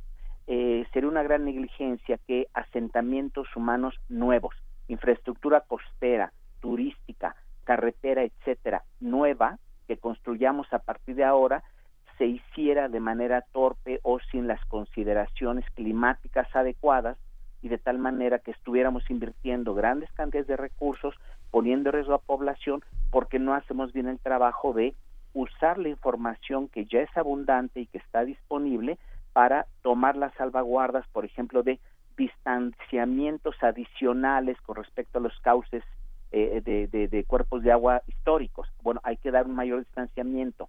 Eh, también la parte de la prevención con las brechas para evitar que los incendios se propaguen, habrá que hacerlo con mayor este, cuidado. Habrá que intensificar la remoción de material vegetal que queda, por ejemplo, en algunas zonas después de los huracanes, eh, destruye una gran cantidad de árboles, de, vegetación y queda tirada en el piso, que cuando viene la época de secas, pues todo eso es inflamable. Entonces, todo esto son prácticas que sí se llevan a cabo, pero que habrá que intensificarlas para evitar todas estas tragedias y subrayo una vez más la parte de la prevención y la planificación con una óptica de prevenir los impactos por cambio climático. Hay eh, otra otra de las de las alertas que se disparan es la temperatura por las noches. Eh, generalmente en muchas zonas eh, la costumbre o lo que lo que se observaba era que había altas temperaturas tal vez por el durante el día por el sol, pero durante la noche bajaba la temperatura y eso permitía una cierta regulación. Quienes vivimos en la Ciudad de México y últimamente vivimos con la con la ventana abierta y el insomnio, eh, sabemos que esto sucede. Eh, ¿Qué tan grave es en otras partes del mundo? Bueno, mencionaba yo hace hace un momento eh, que este año se han venido rompiendo récords de temperatura en varias partes del mundo. Hay un dato interesante relacionado con este este comentario. por ejemplo, en Oman este año se rompió el récord para el pico, la temperatura más alta mínima. ¿Qué quiere decir? ¿Cuál fue lo más bajo de temperatura que en un periodo de 24 horas seguidas se dio? Bueno, la temperatura no bajó de 42.6 grados durante 24 horas seguidas en Oman en algún momento de este año. Eh, hay sitios en donde efectivamente, sobre todo aquellos más eh, cercanos a, este, a situaciones de, de, costas, este, y ciertamente cerca de los desiertos, donde no solo las temperaturas son muy altas, sino que ya no se ve el efecto de enfriamiento en las noches, como bien señala usted. Entonces, este, también habrá que estar alerta de, eh, con esta situación. Recordemos hace una década aproximadamente, cuando hubo una muy intensa ola de calor en Europa, murieron varios eh, miles de personas, especialmente de la tercera edad, porque no estaban preparadas en varias ciudades europeas, especialmente eh, viejos que vivían solos, que estaban en, en apartamentos o en casas, que no estaban acondicionados para las temperaturas tan altas que se mantuvieron durante varios días. Y, y hoy se tiene esa, esa experiencia y, se aplica una serie de medidas, pero en, en, países como Portugal, como España y en algunos otros, en Francia inclusive, por supuesto, eh, hubo una importante mortalidad asociada fundamentalmente a esa ola de calor que duró varios días y curiosamente también un porcentaje, aunque minoritario, de la mortalidad incremental se dio por incremento en la contaminación del aire los mismos días. ¿Por uh -huh. qué? Porque varios de los contaminantes que forman en la atmósfera eh, se facilita su formación precisamente con mayores temperaturas. Entonces, presentes algunos de los contaminantes precursores, digamos, que, que dan lugar a otros contaminantes, con mayor temperatura se incrementa la formación de cosas como el ozono, por ejemplo. Uh -huh. es decir, un ejemplo más de un vínculo indirecto de incremento en la temperatura y como ya comentamos, eh, muchos de estos fenómenos parecen ya estar indicando una tendencia a atribuirle al cambio climático porque ya estas cuestiones de los eventos eh, meteorológicos extremos que solían darse uno cada 200 años, uno cada mil años, etcétera, dependiendo si era de ciertos huracanes, o era de sequías, o era de temperaturas, ahora se van a empezar a dar con una frecuencia eh, mucho, mucho mayor. Uno, cada dos o tres años vamos a estar viendo este tipo de, eventos extremos y, y, bueno, pues esto es cuestión de o causado por el cambio climático. Que ahí eh, hay varias eh, cosas. Sí, por un lado, pensar en, en que se tiene que, que, que concebir una nueva normalidad, por ponerlo en esos términos, pero también que se van generando, o sea, que, que se va convirtiendo en un círculo vicioso. Eh, se, hay, hay, altas temperaturas, por lo tanto, en, en, los, en los lugares que más contaminan se, se, se utiliza más electricidad para enfriar los lugares, las casas, eh, las oficinas, etcétera. Y entonces esto lo único que hace es pedir más electricidad, utilizar más recursos no renovables, etcétera, ¿no? O sea, digamos, eh, podemos seguir, o sea, es un trenecito que lleva hacia la, la destrucción, por, por ponerlo en términos apocalípticos. Pero, pero ¿dónde se para? ¿Cómo se para? Eh, es muy muy atinado el comentario que hace y efectivamente se generan este mecanismos eh, tipo círculos viciosos de retroalimentación y el ejemplo de la energía que, que, que menciona es, es muy claro. Eh, ¿Cómo parar esto? Lo que necesitamos es eh, generar conciencia, informar, educar, diría yo, a los tomadores de decisiones ante todo. ¿Por qué? Porque se tienen que dar cuenta que el mundo ya cambió no solo cambió en cuanto a los riesgos del cambio climático, sino que cambió eh, de manera acelerada en términos de la transición energética que se está dando en el mundo. Y esto, eh, además de que es un imperativo ambiental y climático, hoy afortunadamente hay razones económicas, razones de conveniencia financiera y económica para los países para moverse aceleradamente hacia eh, el uso de energías renovables y que éstas lo antes posible se conviertan en la principal fuente de generación de electricidad, precisamente por lo que usted mencionaba, uh -huh. porque hoy eh, continuamos con tendencias inerciales de uh -huh. eh, basar nuestra economía y nuestra generación de electricidad en combustibles fósiles, incluyendo México, eh, porque si bien acá utilizamos mucho gas natural, no tanto carbón y no tanto ya combustóleo, que son más contaminantes, eh, continuar utilizando gas natural de manera desmedida o pensar equivocadamente que la demanda futura de electricidad que va a continuar incrementándose tendría que ser cubierta con gas natural, eso sería un gravísimo error,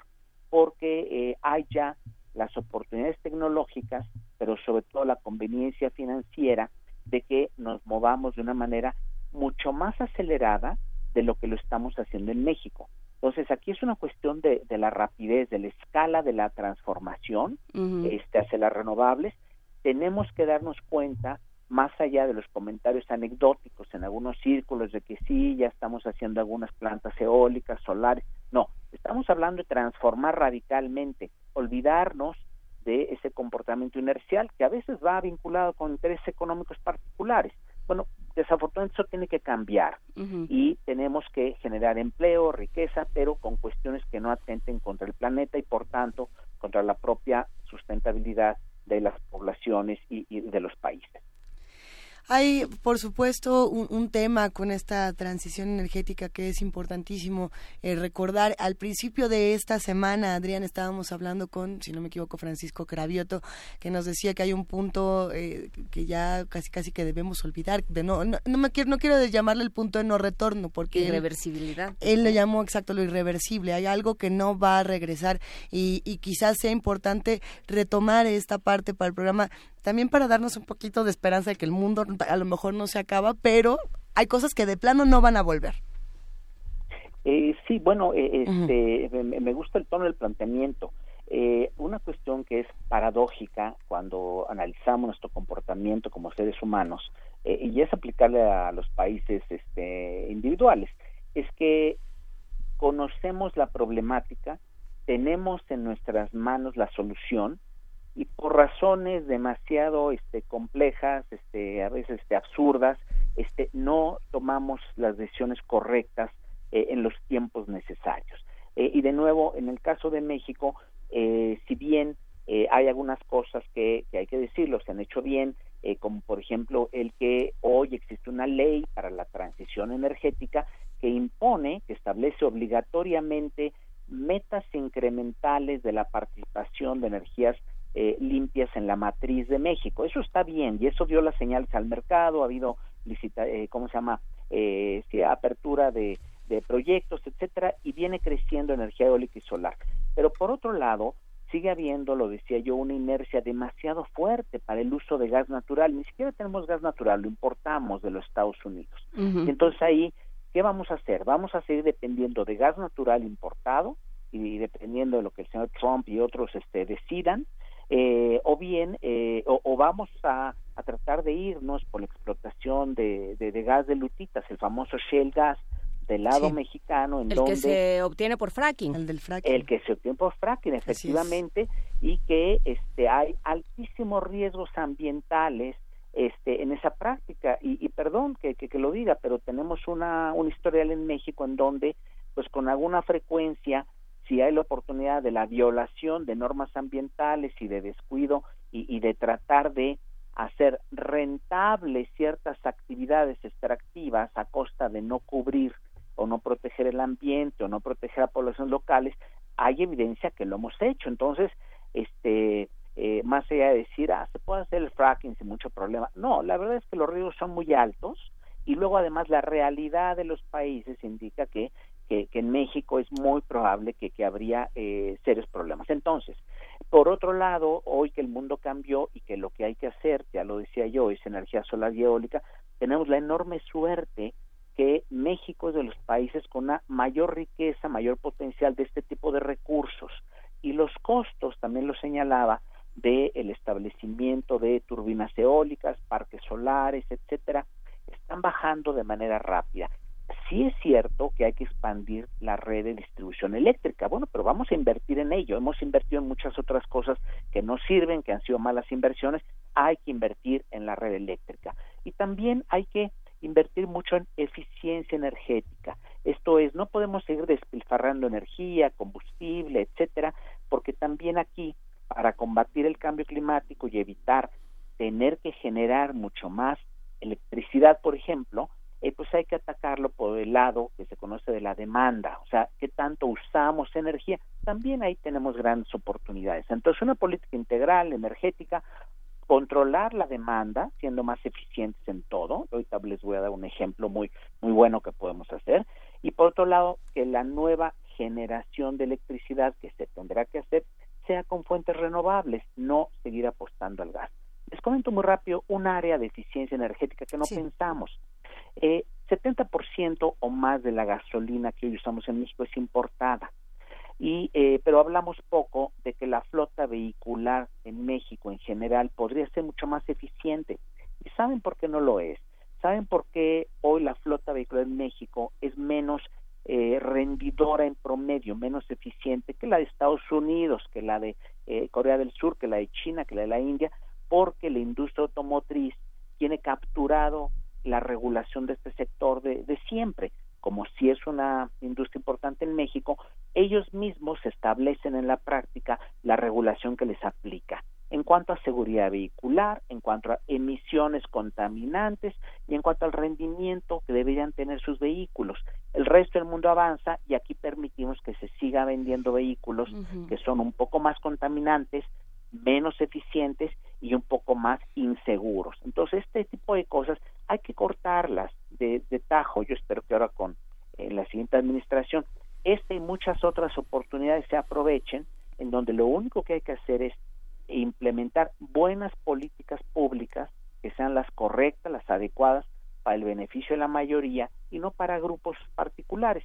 Afortunadamente, muchas de esas políticas públicas correctas que están pendientes, las energías renovables a gran escala, la eficiencia vehicular, etcétera, eh, no solo no dañarían a la economía y al empleo en México, al contrario, eh, habría mayores beneficios que los posibles eh, impactos negativos económicos.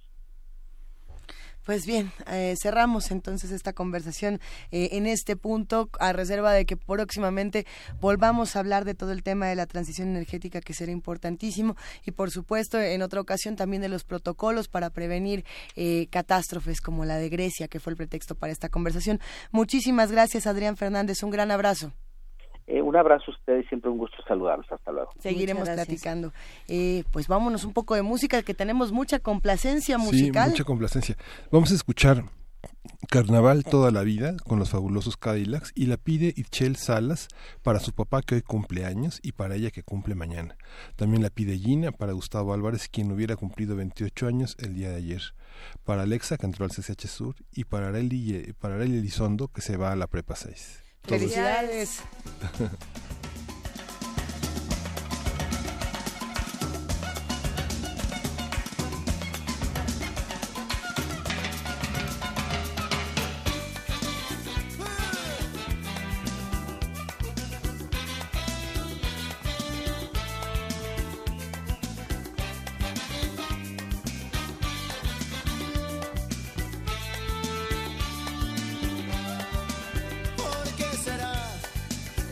guardan algo?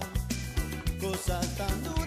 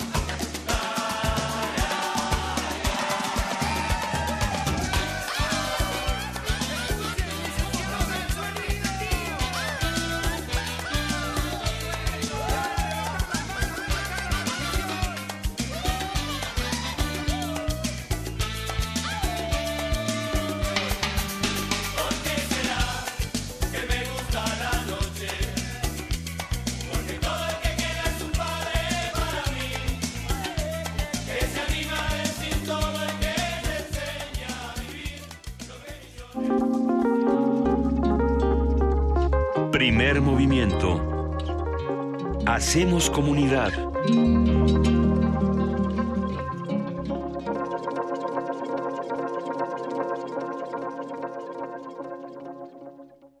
¿Quiénes hacen la ciencia?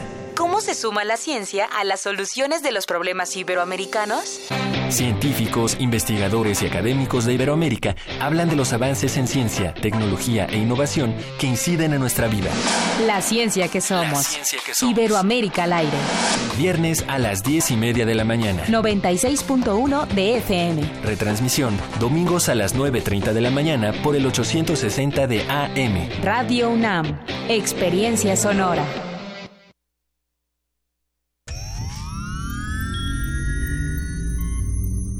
Hemos visto historias que definen la identidad de una época. Sentimos los trailers, la fila de las palomitas, los créditos y el número de los asientos. Nos gusta el cine. Todo el cine. Y queremos platicar, debatir y discutir sobre él. De Retinas. Un horizonte sonoro para vivir el cine. Martes, 21 horas. Por el 96.1 de FM. Radio UNAM.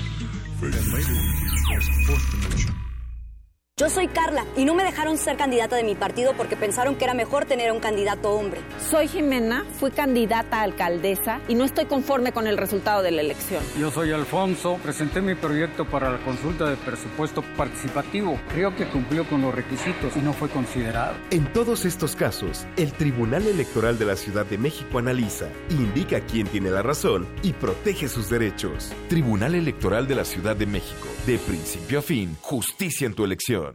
¡Qué emoción! Ya sale mi vuelo.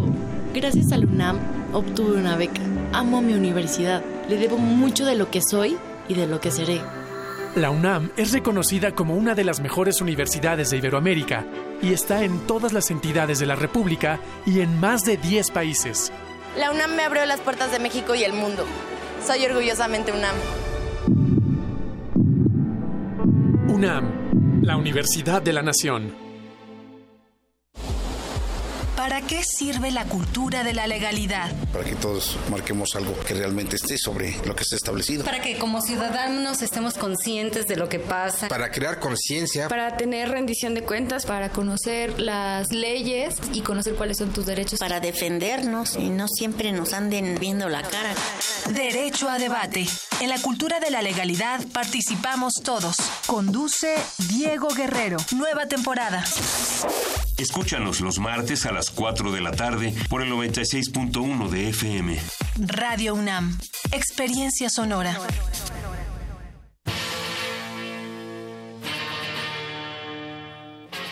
Después de 50 años, cuando despertamos, el rock seguía ahí. Como los dinosaurios que nunca existieron, dejó huellas de su paso por el mundo. El rock fue la música de la juventud de los años 60 y 70. Hoy la desenterramos para volver a vivirla, para emocionarnos con ella. Cuando el rock dominaba el mundo. Todos los viernes a las 18.45 horas, por el 96.1 de FM. Radio UNAM, Experiencia Sonora.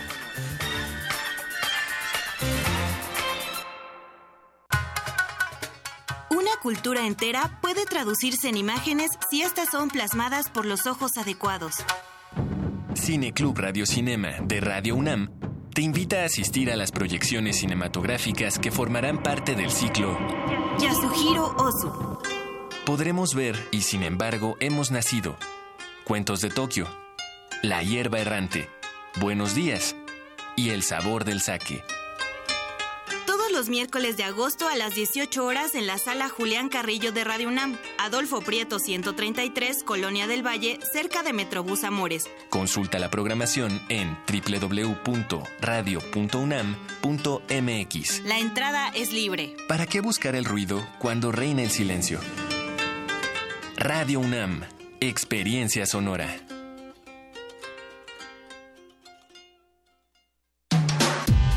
Primer movimiento.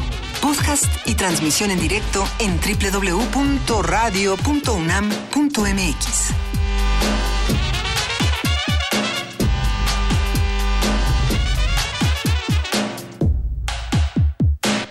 Estábamos discutiendo a profundidad eh, Los profiteroles. el tema de los profiteroles y, y las cuentas de Instagram. Si usted tiene profiteroles o cuenta de Instagram, escríbanos. Estamos en arroba P Movimiento, en diagonal primer movimiento UNAM y en el teléfono 55 36 43 39. Venimos de una hora eh, muy rica, muy interesante, Miguel Ángel Inés. Sí, los incendios en Grecia pues fueron una, una, una, una lección que eh, nos obliga a pensar en muchísimos aspectos de la agenda ecológica, de, de muchísimos casos de corrupción y en los cambios climáticos. ¿no? Que vale la pena ese podcast porque es un podcast polifacético, realmente Sí, una, una, una riqueza a partir de una cosa tan conmovedora, pero que, que tiene muchas consecuencias y muchos orígenes. La, la discusión en, en Grecia, la que se está dando, digamos, en los últimos días, tiene más que ver ahora con eh, si los incendios fueron o no provocados, eh, que es algo importante. Eh, sin embargo, independientemente de esa parte política que habrá que discutir más adelante cuando se tenga más información,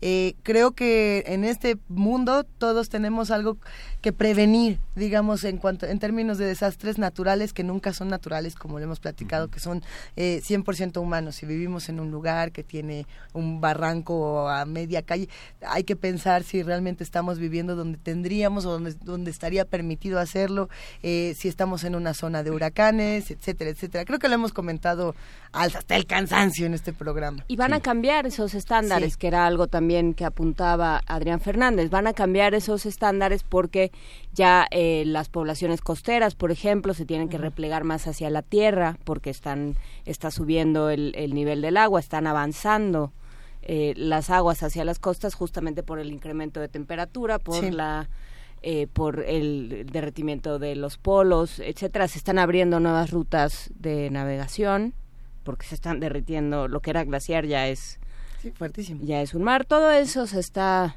eh, todo eso está sobre la mesa y bueno, pues sí, hay una, como apuntaron eh, varios en, redes sociales, hay una responsabilidad por parte de los gobiernos. eh, Estados Unidos retirándose del Acuerdo de París, nosotros qué estamos haciendo, cómo estamos repensando nuestras políticas energéticas, todo eso tendremos que seguirlo comentando aquí, pero bueno, pues es viernes y es hora de poesía necesaria. Juan Stack, recuérdanos qué hora es, por favor. ¿Qué hora es, Juan Stack? Primer movimiento.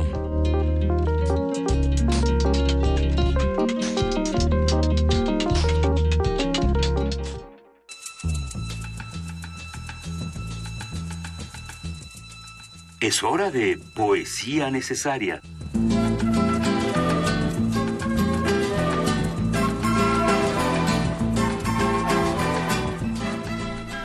Así es, Juana Inés, es hora de poesía necesaria. Si lo dice Juan Stack, debe ser cierto.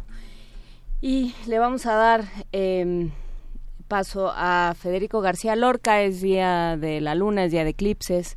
es día de recuerdos también, es día de festejar quienes fueron admitidos en la universidad, en nuestros diferentes planteles. Pues bienvenidos y recuerden que este lugar es suyo y que entre todos lo vamos a poder hacer mejor y aquí los esperamos.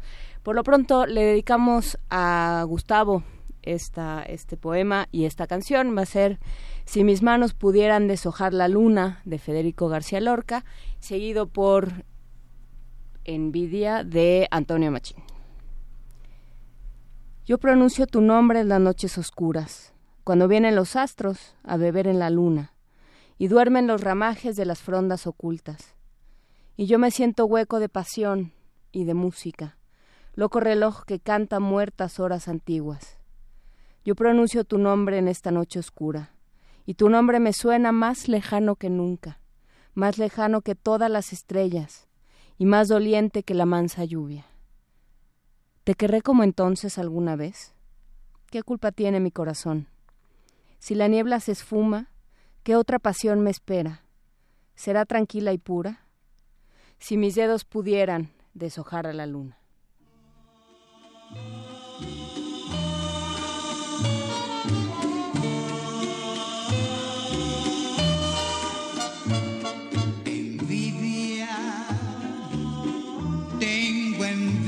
De los valles, de los montes y los ríos, de los pueblos y las calles que has cruzado tú sin mí.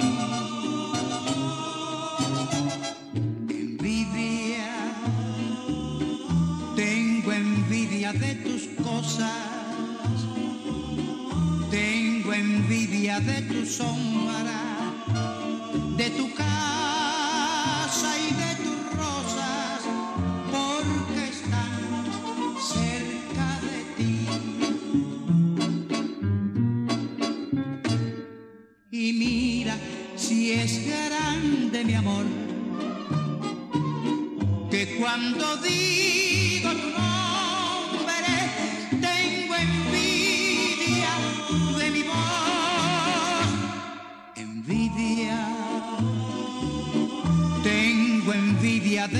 pañuelo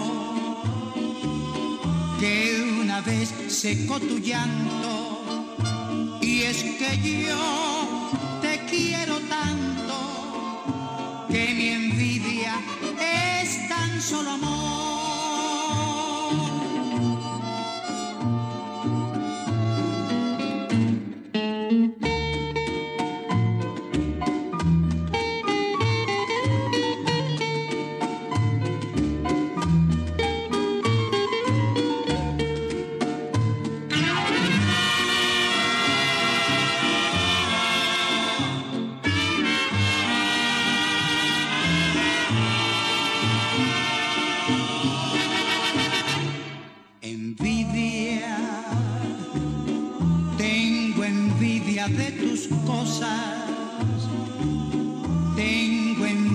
de tu sombra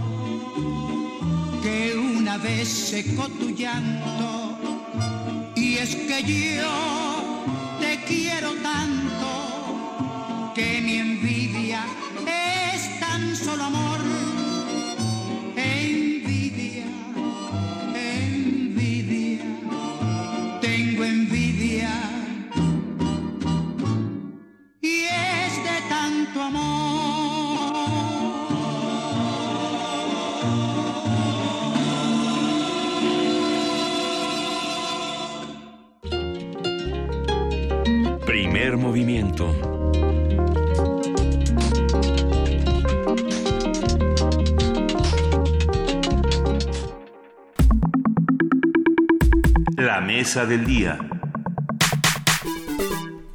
El jazz llegó a México en las primeras décadas del siglo XX. Durante la Revolución se formaron los primeros grupos de jazz y en ciudades fronterizas como Tijuana y Ciudad Juárez, el ritmo surgido en Nueva Orleans logró notoria popularidad y poco tiempo después provocó furor en la Ciudad de México. En la década de los 40 se formaron muchas big bands como la de Luis Alcaraz, de la cual surgieron varios músicos como el pianista Mario Patrón, el trompetista Chilo Morán, el bajista Víctor Ruiz Pasos o el percusionista Tino Contreras, quienes comenzaron a experimentar con nuevas formas de hacer jazz. A finales de los años 60 fueron abiertos los primeros foros dedicados a este género y se organizaron festivales internacionales de jazz. Hoy hay nuevos foros e incluso existe una licenciatura en la Escuela Superior de Música. Uno de los proyectos que articula las acciones alrededor de este ritmo es el Atlas del Jazz en México, un libro de Antonio Malacara que nació con el objetivo de ser una guía y mapa de contactos. Actualmente su autor impulsa la poesía del jazz, una serie de sesiones que conjugan distintas propuestas que muestran la vitalidad de este género. Vamos a conversar sobre este género musical, sus expresiones en México, los distintos proyectos a los que se asocia la construcción de este atlas y está con nosotros Amanda Tobalín, ella es cantante, arreglista, una directora que fusiona jazz con folclore latinoamericano. Bienvenida. Hola, ¿qué tal? Muchísimas gracias. Muy buenos días a todos.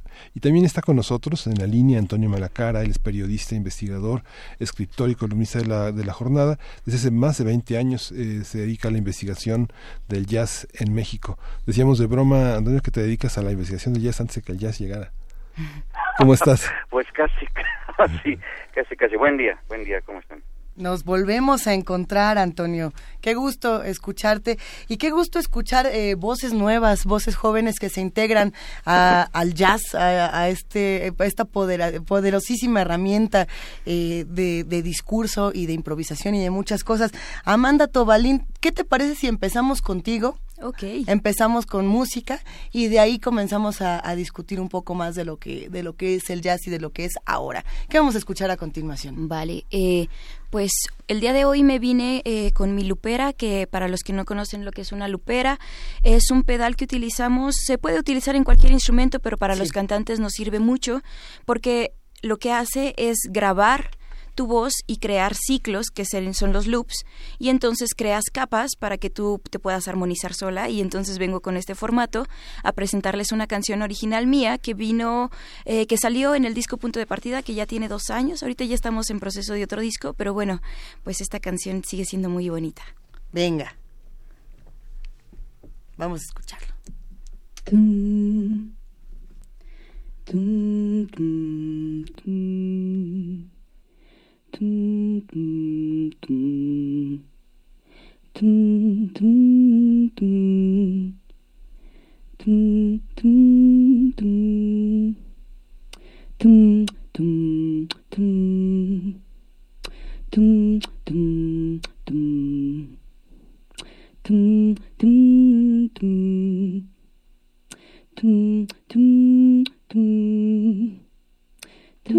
tum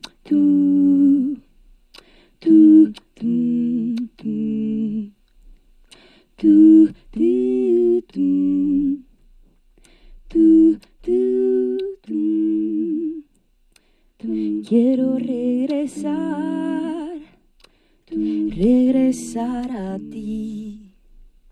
Quiero regresar, regresar a ti.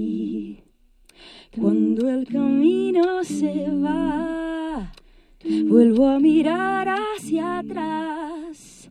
No sé qué hay más allá, pero quiero regresar. Tum, tum, tum. Tum, tum, tum. Tum, tum,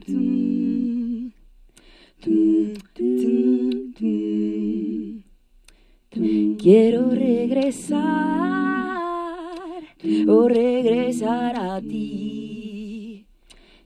Quiero regresar regresar a ti. Si todo es oscuridad, veo en tus ojos mi paz. No sé qué hay más allá, pero quiero regresar y dice tum tum tum tum tum tum tum tum tum tum tum tum tum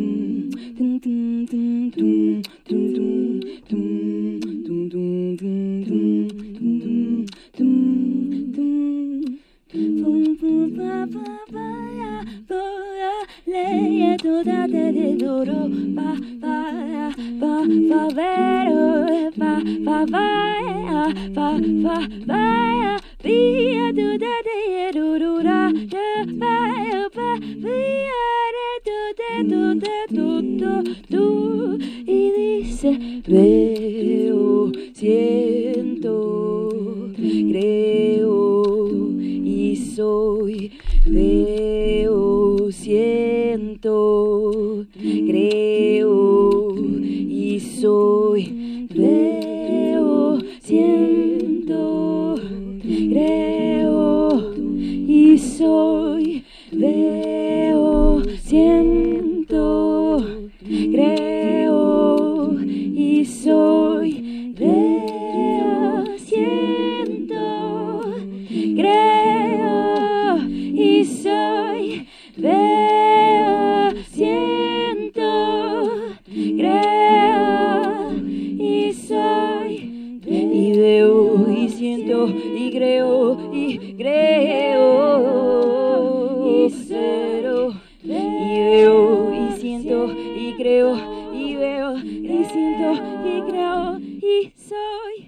Venga.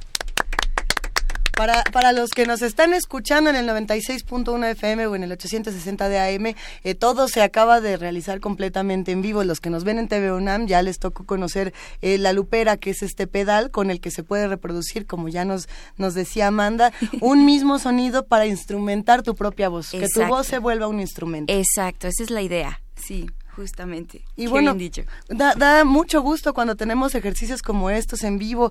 Eh, ¿Cómo ves, Antonio Malacara, las nuevas voces del jazz y cómo se integran también a esta gran historia que tiene un género como este? Uh, Bueno, independientemente de, de la excelente voz que escuchamos, es, es lo, lo heroico, ¿no? La heroicidad de Amanda de estar haciendo loops en la madrugada. Dios mío. es, es, este sorprendente, pero bueno, algunos todavía no podemos abrir bien este las cuerdas vocales y ella ya está haciendo loops. Excelente. Eh, Antonio, tomando en cuenta, digamos, eh, lo que lo que sabemos del jazz, es difícil definir el jazz, es difícil, eh, más bien creo que se define por lo que no es o por lo que puede ser en lugar de lo que lo que es el jazz en sí. Pero eh, tomando en cuenta este ejemplo, ¿cómo podríamos definir el jazz y cómo podríamos definir el jazz ahora? ¿Qué has observado tú? que que en realidad el jazz no es no es un qué es un cómo ¿no? y y esos cómo se multiplican a la a la n potencia y ha habido debates y enfrentamientos y enojamientos por todos lados. El mismo el mismísimo eh, Louis Armstrong decía que el bebop no era jazz no cuando empieza a darse toda esta serie de de propuestas vivoperas el, el maestro Sachmo decía que eso sonaba música de chinos, que eso no era jazz. Y también el, el free, por ejemplo, el, el free jazz, mucha gente, bueno, varias personas no lo aceptan, no lo aceptan como tal. El etno jazz que se da en todas partes del mundo, en México hay muchísimo, de costa a costa, eh, gente que interviene las músicas étnicas y folclóricas de sus regiones a través de los códigos del jazz, de las gramáticas, para otras personas eso tampoco es jazz, en fin, nunca, nunca nos pondríamos de, de acuerdo cuando yo le puse a mi papá a, a, no recuerdo si fue Charlie Parker o algún vivo pero también me dijo eso eso no es jazz esas son y aquí tiene que ser el tin ¿no? porque este él era jazz tradicional era hot jazz. Lo que hace Amanda Tobalín también es una revolución misma dentro de, de los conceptos del jazz de la gramática del jazz y eso es excelente, ¿no? Porque para que tú hagas una revolución musical no tiene que ser forzosamente un mazazo al cerebro, sino estas sutilezas que maneja la, la, la Tobalín, vienen a revolucionar también conceptualmente todo esto. ¿Cómo elaborar una historia del jazz, digamos, sin, sin hacer una, una, una historia de la música en general? ¿Cómo se conectan? ¿Qué músicos del jazz vienen de dónde y a dónde van algunos músicos que salen de grupos, que, que forman parte pues de otra, de, otra, de otros intereses tanto literarios como plásticos, ¿no? Pienso en Jazz pienso en Phil Kelly, pienso en muchísimas personas que han contribuido a una historia del jazz muy heterodoxa. Claro, el mismo Yasamar, para Yasamar los, eh, las figuras dentro de su este, propuesta visual son biboperas, ¿no? Para Yasamuar el bebop es parte medular de, su discurso plástico, de su discurso visual, pero estando con Yasamuar hemos puesto otras cosas además de los bobs y el maestro las disfruta igual y las vuelve excelentemente bien. Para Cuitláhuac Macías haciendo poesía, él también hace mucho jazz y lo improvisa incluso en, vivo, ¿no? Ya hicimos un ejercicio en la sala principal del Palacio de Bellas Artes hace ya, ahí güey, hace ya 14 años. Y Cráneo de Jade improvisaba dentro del free jazz, estaba improvisando ahí en vivo, y, y haciendo poesía también improvisada. En fin, Alain Derbez, mi amigo Alain Derbez tiene ya todo un ejercicio de, de jazz y literatura que presenta recurrentemente. Sí, y es un ejercicio que, que además ha encontrado muchos foros y, y, que se ha discutido muchísimo lo que lo que ha hecho Alain Derbez tanto en, en tanto en digamos en escena como en sus distintas publicaciones. Eh, Antonio, a mí me llama mucho la atención pensar en en los grandes intocables, Amanda, de, del jazz, ¿no? De decir, es que no te metas con este porque es el mero mero, pero no le vayas a contestar a este porque... Eh, digamos, hay muchos emblemas en, en el jazz y, muchas verdades que no se pueden, digamos, romper. Eh, para ti como una compositora tan joven, como una creadora tan joven, ¿cómo ha sido este proceso de acceder al jazz y cuáles han sido tanto las dificultades como los caminos venturosos que te has encontrado? Claro, bueno, yo creo que el caso de todos es muy particular. Eh, yo aprendí el jazz porque desde chiquita me llamaba mucho como la idea de, de esta libertad que no que nunca nunca era lo mismo dos veces una canción no eh, pero bueno yo puedo hablar por mí en el sentido de que yo me acerqué al jazz por esa libertad que representaba eh, sobre todo el proceso creativo, ¿no? Como dice Antonio que lo dijo muy bien, que ese era el cómo hacer las cosas. Pero bueno, yo creo que al final del día todo mundo tiene que hacer que la música te sirva eh, para tanto llenar tu espíritu como para como una cuestión como casi de servicio, ¿no? Yo siempre he sentido que los músicos tenemos que retratar eh, lo que estamos viendo, lo que lo que está pasando en el contexto, porque una vez me dijeron algo que era algo muy importante que decía, los músicos, los escritores, los poetas, los pintores, somos los encargados de retratar lo que está pasando en el contexto actual, porque somos los que en unos 40, 50 años vamos a describir lo que estaba pasando en el momento. Entonces, si estamos muy ocupados como tratando de rellenar eh, ciertas motivaciones o aspiraciones para tratar de rellenar o la descripción de una palabra, pues eso consume mucha energía, ¿no? Entonces, yo lo que veo ahora es que hubo ha habido como una evolución en el jazz en el sentido de que seguimos respetando mucho los cánones estéticos de lo que significa la improvisación, de lo que significa la armonía, de lo que significa el proceso creativo del jazz, pero al mismo tiempo nos ha servido como ahora como herramienta para tratar de encontrar nuestro propio camino. Y muchas veces ese camino nos lleva hacia un folclore o nos lleva hacia la música mexicana o nos lleva hacia la música que oían nuestros padres abuelos o la música de nuestras tierras. Entonces están surgiendo muchos nuevos proyectos que están fusionando muchas cosas, que están metidos también en escenas más modernas, escenas de Nueva York, escenas eh, de Veracruz, ¿no? Están pasando muchas cosas interesantes, pero lo que me da mucho gusto es que esa esencia de querer encontrarse a uno mismo como músico está y como persona, eso es algo que sigue intacto, ¿no? Que creo que esa es la verdadera esencia del jazz, ¿no? Como este discurso de, de querer encontrarnos, de querer por lo que creemos, que es algo que caracteriza mucho a la filosofía como del jazzista, de no de ir en contra, sino de buscarte a ti mismo y en ese, en ese sentido muchas veces es ir en contra contra lo que la mayoría piensa. Pero bueno, yo creo que eso se sigue manteniendo. Eh, ¿cuáles, son las, eh, ¿Cuáles son las influencias? Digamos, Antonio, si tú tuvieras eh, que hacer, em, eh, no sé, la carta a un joven jazzista y le tuvieras que dar una lista de cinco cosas que dices, aunque sea conócelas para que luego te pelees con ellas, de cualquier tradición musical, ¿cuáles serían? ¿Cinco, diez, las que se te ocurran? ¿De cualquier tradición musical? Ah, lo que tú quieras, lo que tú creas que puede ser la, que puede ser la formación de un joven jazzista.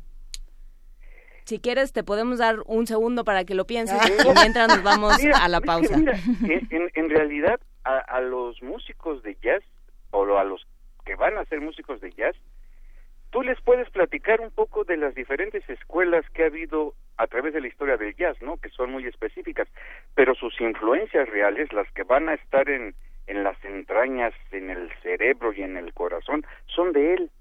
Y esa es la, la gran, la gran aportación involuntaria, voluntaria del jazz, que es para que un músico se exprese a través de esta gramática, de esta enorme gramática jazzística, pero se exprese él.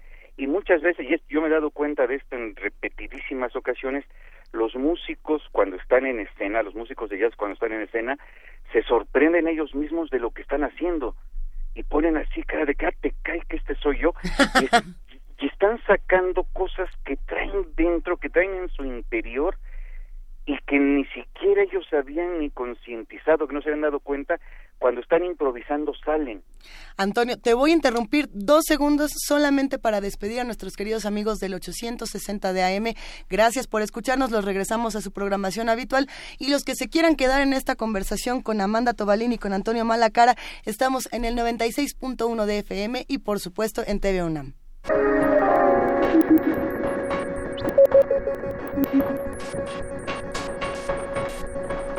Ahora sí, nos quedamos justamente en esta discusión con Antonio Malacara y con, y con Amanda Tobalín sobre lo que está pasando actualmente con el jazz y lo que pasaba y cómo se han conectado todas estas generaciones y todos estos distintos diálogos. Si quieren seguir, por supuesto, la música de Amanda Tobalín, la pueden encontrar en Spotify. De igual manera que pueden encontrarnos a nosotros, todo lo que hemos puesto en este programa está en el Spotify de primer movimiento que está en una carpetita dentro del Spotify de Radio UNAM. Eh, ya me lo aprendí.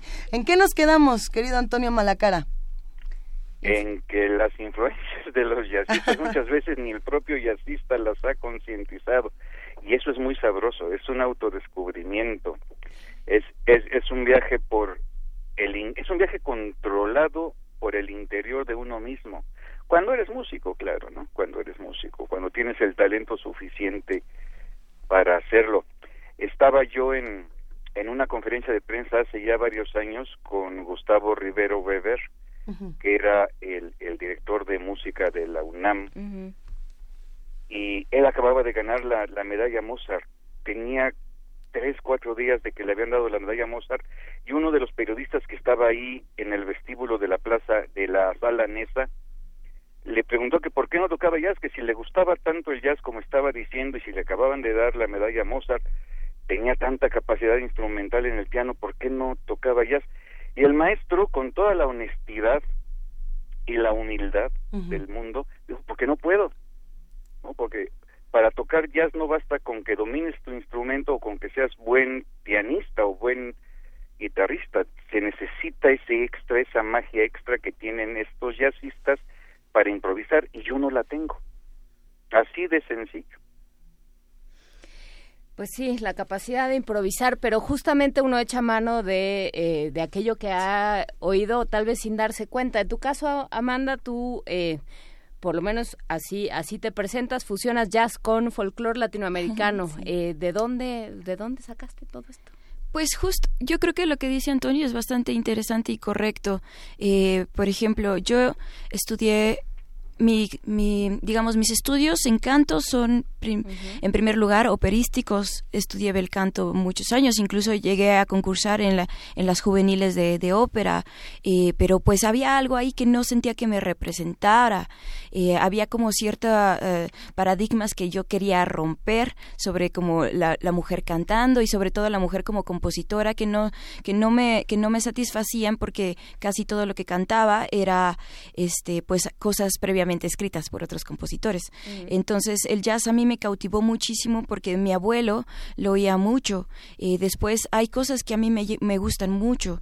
Eh, a mí me gustan todas las corrientes. Me, me, me, cuesta trabajo no ver un estilo de música con menos respeto que otro. Ese, yo creo que esa es la verdad. Eh, veo todos los estilos y géneros musicales con el mismo respeto. Entonces entré al jazz por el free jazz, de hecho, entré por, entré por Anthony Braxton, entré por este María Faust, entré por sobre todo por la imagen de la de las compositoras y de las cantantes y una vez que ya estaba estudiando canto, pues bueno, me enamoré de los clásicos, ¿no? Me, enamoré de Ella, me enamoré de, de Billy, me enamoré de, de, Louis Armstrong igual, eh, pero a mí siempre como instrumentista y compositora siempre me ha llamado muchísimo el jazz instrumental.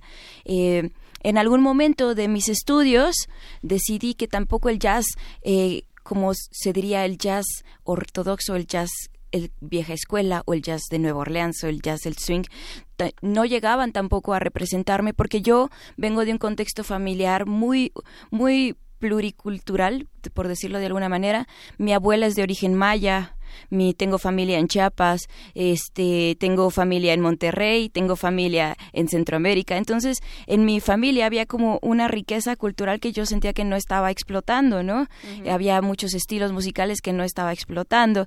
Entonces, esa necesidad, como yo tenía la espina de, sacarlo, y como dice Antonio, a través de la improvisación, a través de los múltiples ejercicios que nos dan en la escuela de, de, de pues, de componer, de componer a través de lo que uno conoce, fue que fue que me di a la tarea de investigar los géneros que, que conocía o que mi abuela me cantaba o que yo había oído y que, que pues movían también mi corazón, ¿no? Que era como todo ese folclore latinoamericano. Entonces, yo siempre trato de describir mi música como un bagaje de todo lo que tengo, desde toda la música que escucho hasta todo lo que soy por lo que es mi familia y lo que me va, lo que me va nutriendo cada día. ¿no? A ver, este, pues, ¿nos cantas? Ah, Dios, ok. Ok, va. Tum, tum, tum, tum, tum, tum, tum, tum, tum, tum, tum, tum, tum, tum, tum, tum, tum, dum dum dum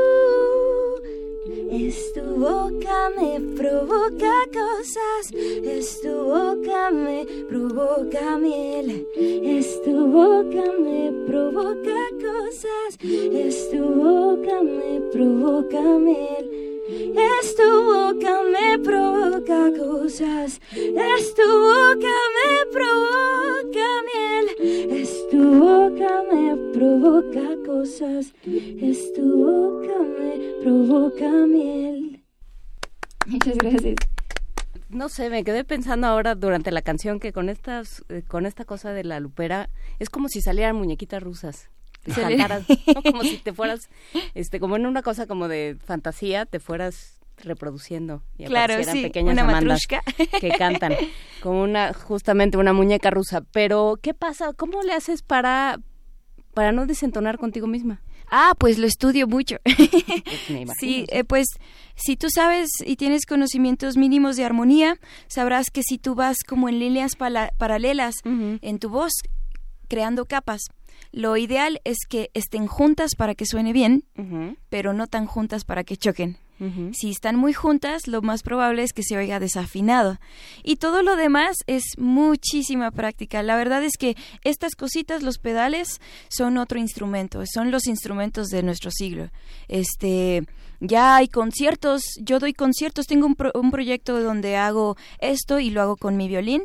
Eh, y pues la lo ideal es tener tu estructura muy clara en la cabeza para saber cuándo, cuándo empiezas y cuándo acabas, porque eso puede pasar, ¿no? Puede pasar que en el mar de capas de repente te pierdas y ya no sepas dónde estás, pero si tú practicas mucho tu estructura y sabes cómo acabar y tienes como muy contabilizado tu tiempo, eh, todo va a salir bien y lo demás es práctica. que justamente Antonio Malacara hay esta parte de la falsa eh, arbitrariedad del jazz. La falsa arbitrariedad.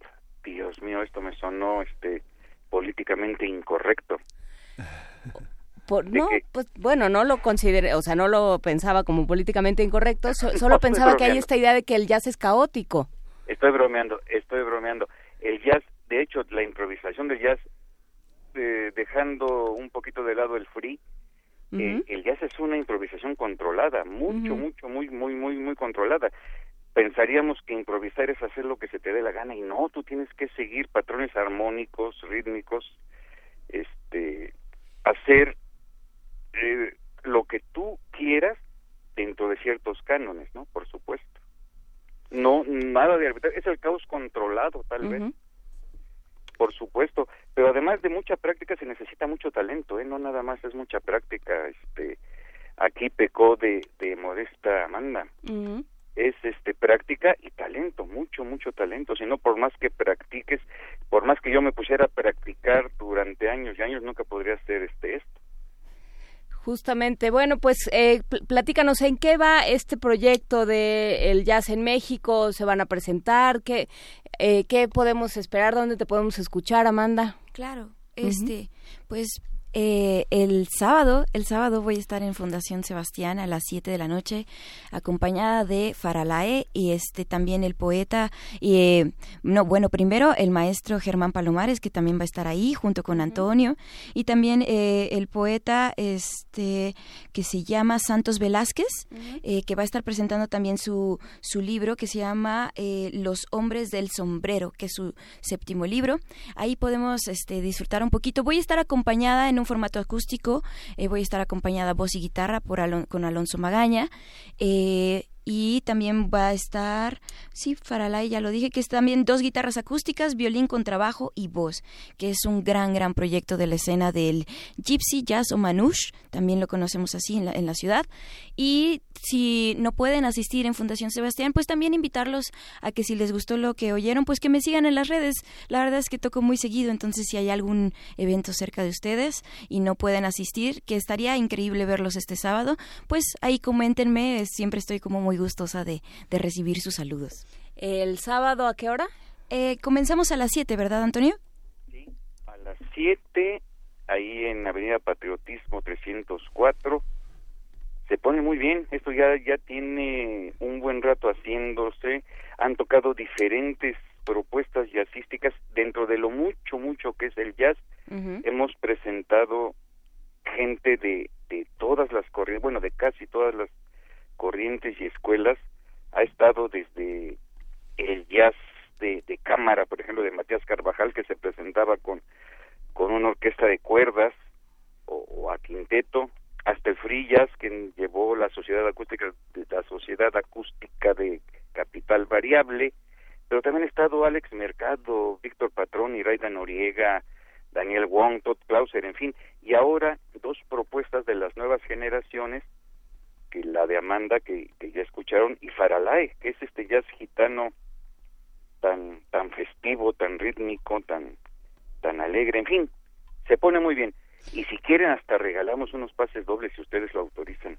Nos parecería muy bien. Cuéntanos eh, ¿qué, qué quieres qué quieres que hagan nuestros radioescuchas o pues qué nada quieres más preguntar. que les hablen, que les hablen y a los primeros eh, los cinco que hablen les obsequiamos este un pase doble, nada más toman su nombre y me lo pasan y con gusto que le lleguen por allá. 55 36 43 39 55 36 43 39 Muchísimas gracias Antonio Malacara, Amanda Tobalín. Muchísimas gracias por venir a cantar y a platicar con nosotros esta mañana. Nos vamos, Miguel Ángel. Sí, con una complacencia para María Humberto Hernández, la chica de ayer de Antonio Vega.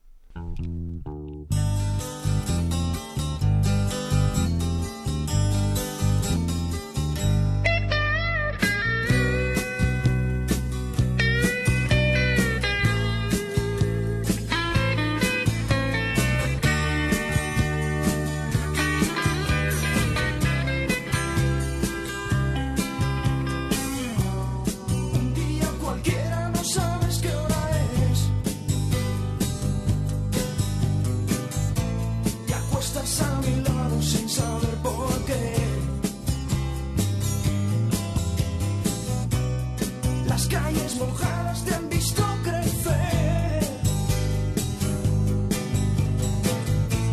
Y tú en tu corazón estás llorando.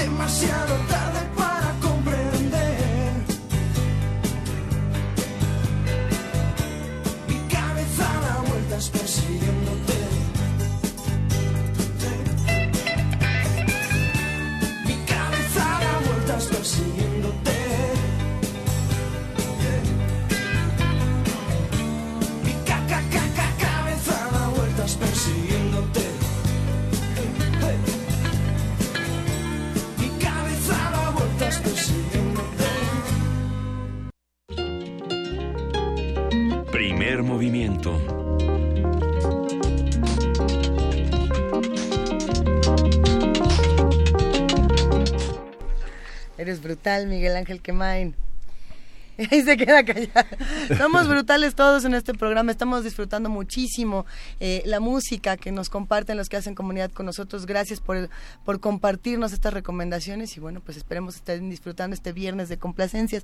Todavía tenemos una llamada antes de despedirnos. Sí, una llamada, una llamada con Fernando Montes de Oca que se conecta muy, muy- de una manera muy interesante con toda la intervención que ayer hizo este Alberto en Mundos Posibles por el, con, con todo el contexto centroamericano que es muy muy complejo y que este documental de la primera dama de la revolución Henrietta Fox muestra en Costa Rica. Vamos a hablar con Fernando Montes de Oca, él distribu es un distribuidor cinematográfico y un conocedor del cine. ¿Cómo estás, Fernando? Eh, hola, ¿cómo están? Muy buenos días por allá los tres, ¿cómo están? Muy bien, cuéntanos este documental, cuál es su importancia, cómo se conecta con nosotros, quién era Henrietta Fox. Mira, la verdad es que la historia es interesantísima. Es un documental que habla básicamente sobre eh, cómo Henrietta Fox, que es una activista demócrata que vive en Estados Unidos, se convirtió en la mujer que es ahora.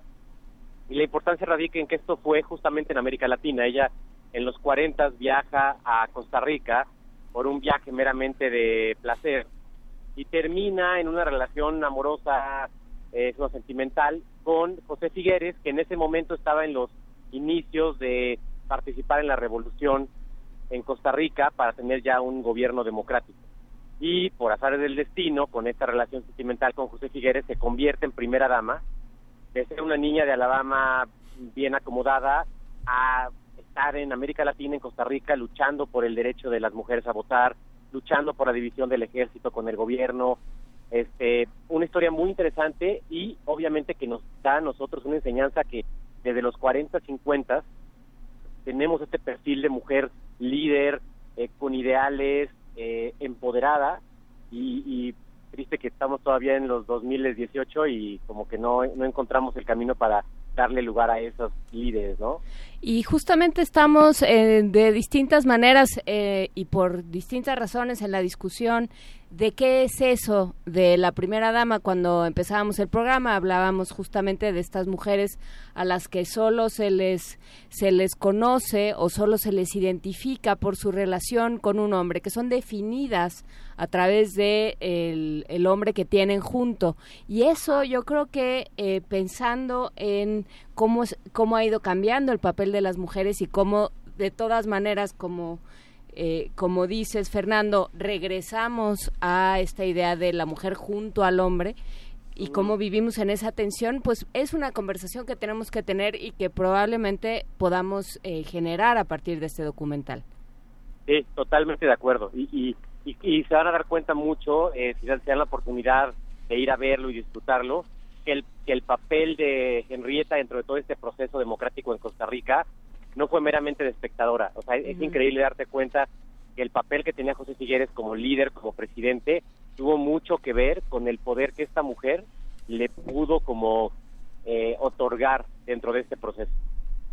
transmitir una, una fuerza. Es que los ojos desde Alabama ven a ese mundo centroamericano como una anomalía, un poco como, como también desde distintos puntos de Latinoamérica se ve esa, esa atomización de, de pequeñas repúblicas tan potentes, ¿no? Una de ellas hoy Costa Rica, que no sería lo que es sin Figueres, ¿no? Correcto. No, y aparte interesante saber que al final también eh, eh, esta mujer estuvo en El Salvador y en México después de que los exiliaron por un problema político y, y todos estos cambios que ella visualizó para Costa Rica en muchos casos se negociaron, por ejemplo, aquí en México y eso no lo sabemos nosotros, no es no es parte como de nuestro, no, eh, nuestra cultura o de historia de quién es quién en México. Pues eh, valdrá la pena, cuéntanos eh, a dónde vamos, cómo le hacemos, dónde lo podemos ver. Mira, es un estreno muy, muy, muy pequeño. Eh, son ahorita ocho pantallas que estrenan hoy. Eh, son seis en Ciudad de México, incluida Cineteca Nacional, incluido la Casa del Cine ahí en el centro, eh, el Cinema Ifal, Cinemanía Loreto, un cine de Azcapotzalco que se llama Cinetopas Capozalco eh, y una copia en Cinépolis, en Interlomas. Y adicional, abrimos también este viernes en Cine Morelos Cuernavaca y en San Francisco del Rincón, allá en Guanajuato. Y conforme pasan las semanas, obviamente por el tamaño del estreno, iremos abriendo una que otra ciudad, por ahí se abre Jalapa, se abre Tijuana, todas con una pantallita, un cine de este perfil como más, más como lo que llamaríamos de arte, pero creo que sí valdría la, la pena mucho como que buscarla y darle la oportunidad. ¿Lo estrenan en Guanajuato a propósito para que lo vea Marta Sagún o es una cosa casual? Yo creo que fue casual, ¿eh? La verdad es que San, San Francisco del Rincón es una ciudad que no, no se habla mucho de ella, pero es un centro cultural muy importante y hay un auge bien bonito en esta pequeña ciudad eh, para el cine de arte. Entonces es, como una gran oportunidad para darles algo muy ad hoc a lo que eh, esta ciudad está, está pidiendo. Pues bueno, eh, ojalá que sí lo vea Marta Sagún y se entere de lo No que sí estaría puede mal. ser Sí. una primera dama y que lo veamos todos también porque es una discusión justamente que habremos de tener en el marco de que, quiénes son las mujeres, cómo las entendemos y qué queremos de distintos personajes. Muchísimas Correcto. gracias Fernando Montes de Oca, distribuidor cinematográfico, por platicar con nosotros y queda hecha la invitación para asomarse al documental Primera Dama de la Revolución sobre Henrietta Fox, pero también sobre muchas otras mujeres. Gracias. A ustedes, muchas gracias, cuídense. Y ya nos vamos, ya ha llegado a, fin- a su final este programa. Queremos agradecer, por supuesto, a todos los que durante toda esta semana nos mandaron comentarios, nos mandaron sugerencias, a los que han estado compartiendo sus opiniones sobre este programa con nosotros. Ha sido un placer leer todo lo que nos escriben. Y les pediríamos, si eh, les pediríamos un poco de, de su tiempo, siempre me acuerdo de un cuento de Javier Velasco que se llama Cinco Minutos, ¿no? Sí. ¿Le puedo robar cinco minutos? ¿Por qué me va a robar cinco minutos si son míos? Bueno, les podríamos robar unos diez minutos para que contesten nuestra encuesta. Como unos 15, más o menos. Bueno, es para que respiren. No, hay una encuesta que estamos, eh, está colgada en redes sociales, en eh, también me parece que en las de Radio UNAM. Eh, nos sirve mucho, leemos todos los comentarios, pero esto está, justamente las preguntas están hechas para ayudarnos a resolver cosas que queremos mejorar con este programa, eh, que queremos revisar, que nos estamos planteando, que no sabemos si las estamos entendiendo bien, si las estamos presentando bien o si habrá que, eh, que replantearlas. Todo eso, por favor, nos va a ayudar mucho eh, saber qué, qué Así opinan, qué quieren, cómo podemos hacer mejor este programa. Y, también son preguntas que ayudan a, a, este, a entender qué entendemos de la radio, qué estamos, qué estamos, qué estamos escuchando de la radio y qué le pedimos. A veces este, no sabemos muy bien qué queremos. O queremos demasiado o queremos demasiado poco. o pensamos que estamos haciendo un tipo de programa y nos damos cuenta de que estamos haciendo otra cosa. Todo eso es importante y todo eso eh, nos van a ayudar muchísimo si contestan esta encuesta. Y por supuesto nos vemos el próximo viernes 3 de agosto para festejar todos juntos el cuarto aniversario de Primer Movimiento a las 7, de 7 a 10 de la mañana en la sala Julián Carrillo de Radio UNAM. Nos despedimos, nos despedimos con música. ¿Con qué cerramos? ¿Qué dirías de mí? De bola de nieve para Edgar Bennett. Gracias a todos los que hacen posible este programa, equipo de TV UNAM, equipo de Radio UNAM, todo el, el clan de primer movimiento y por supuesto ustedes que hacen comunidad del otro lado que lo construyen junto con nosotros. Gracias, jefa de información Juan Inés de esa, Miguel Ángel Muchas gracias a ustedes, gracias a todos los que nos escuchan. Somos mucho más que tres. Es Esto fue el primer movimiento. más. El mundo desde la universidad.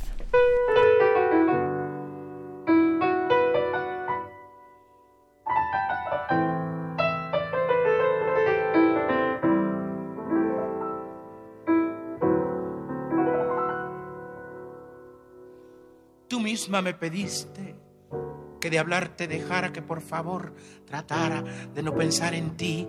Hoy que guardo silencio, mi dignidad te enfada y a todos les has dicho que me olvidé de ti. Si los rayos de luna contaran las noches que paso, fijándome en ellos y pensando en ti. Si las olas del mar te dijeran las veces que he escrito tu nombre en la arena, llorando por ti. Si la brisa sutil recogiera toda mi ternura y al pasar junto a ti te la diera por ser para ti, ¿qué dirías de mí? Te quise como en este mundo jamás se ha querido. Y sufro el martirio de vivir sin ti.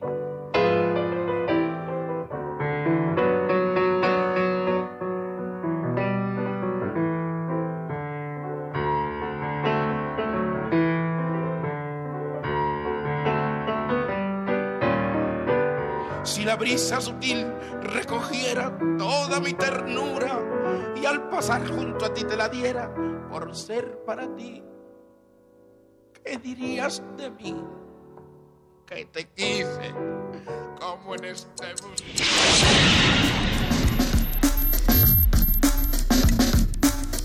Radio UNAM presentó Primer Movimiento. El mundo desde la universidad.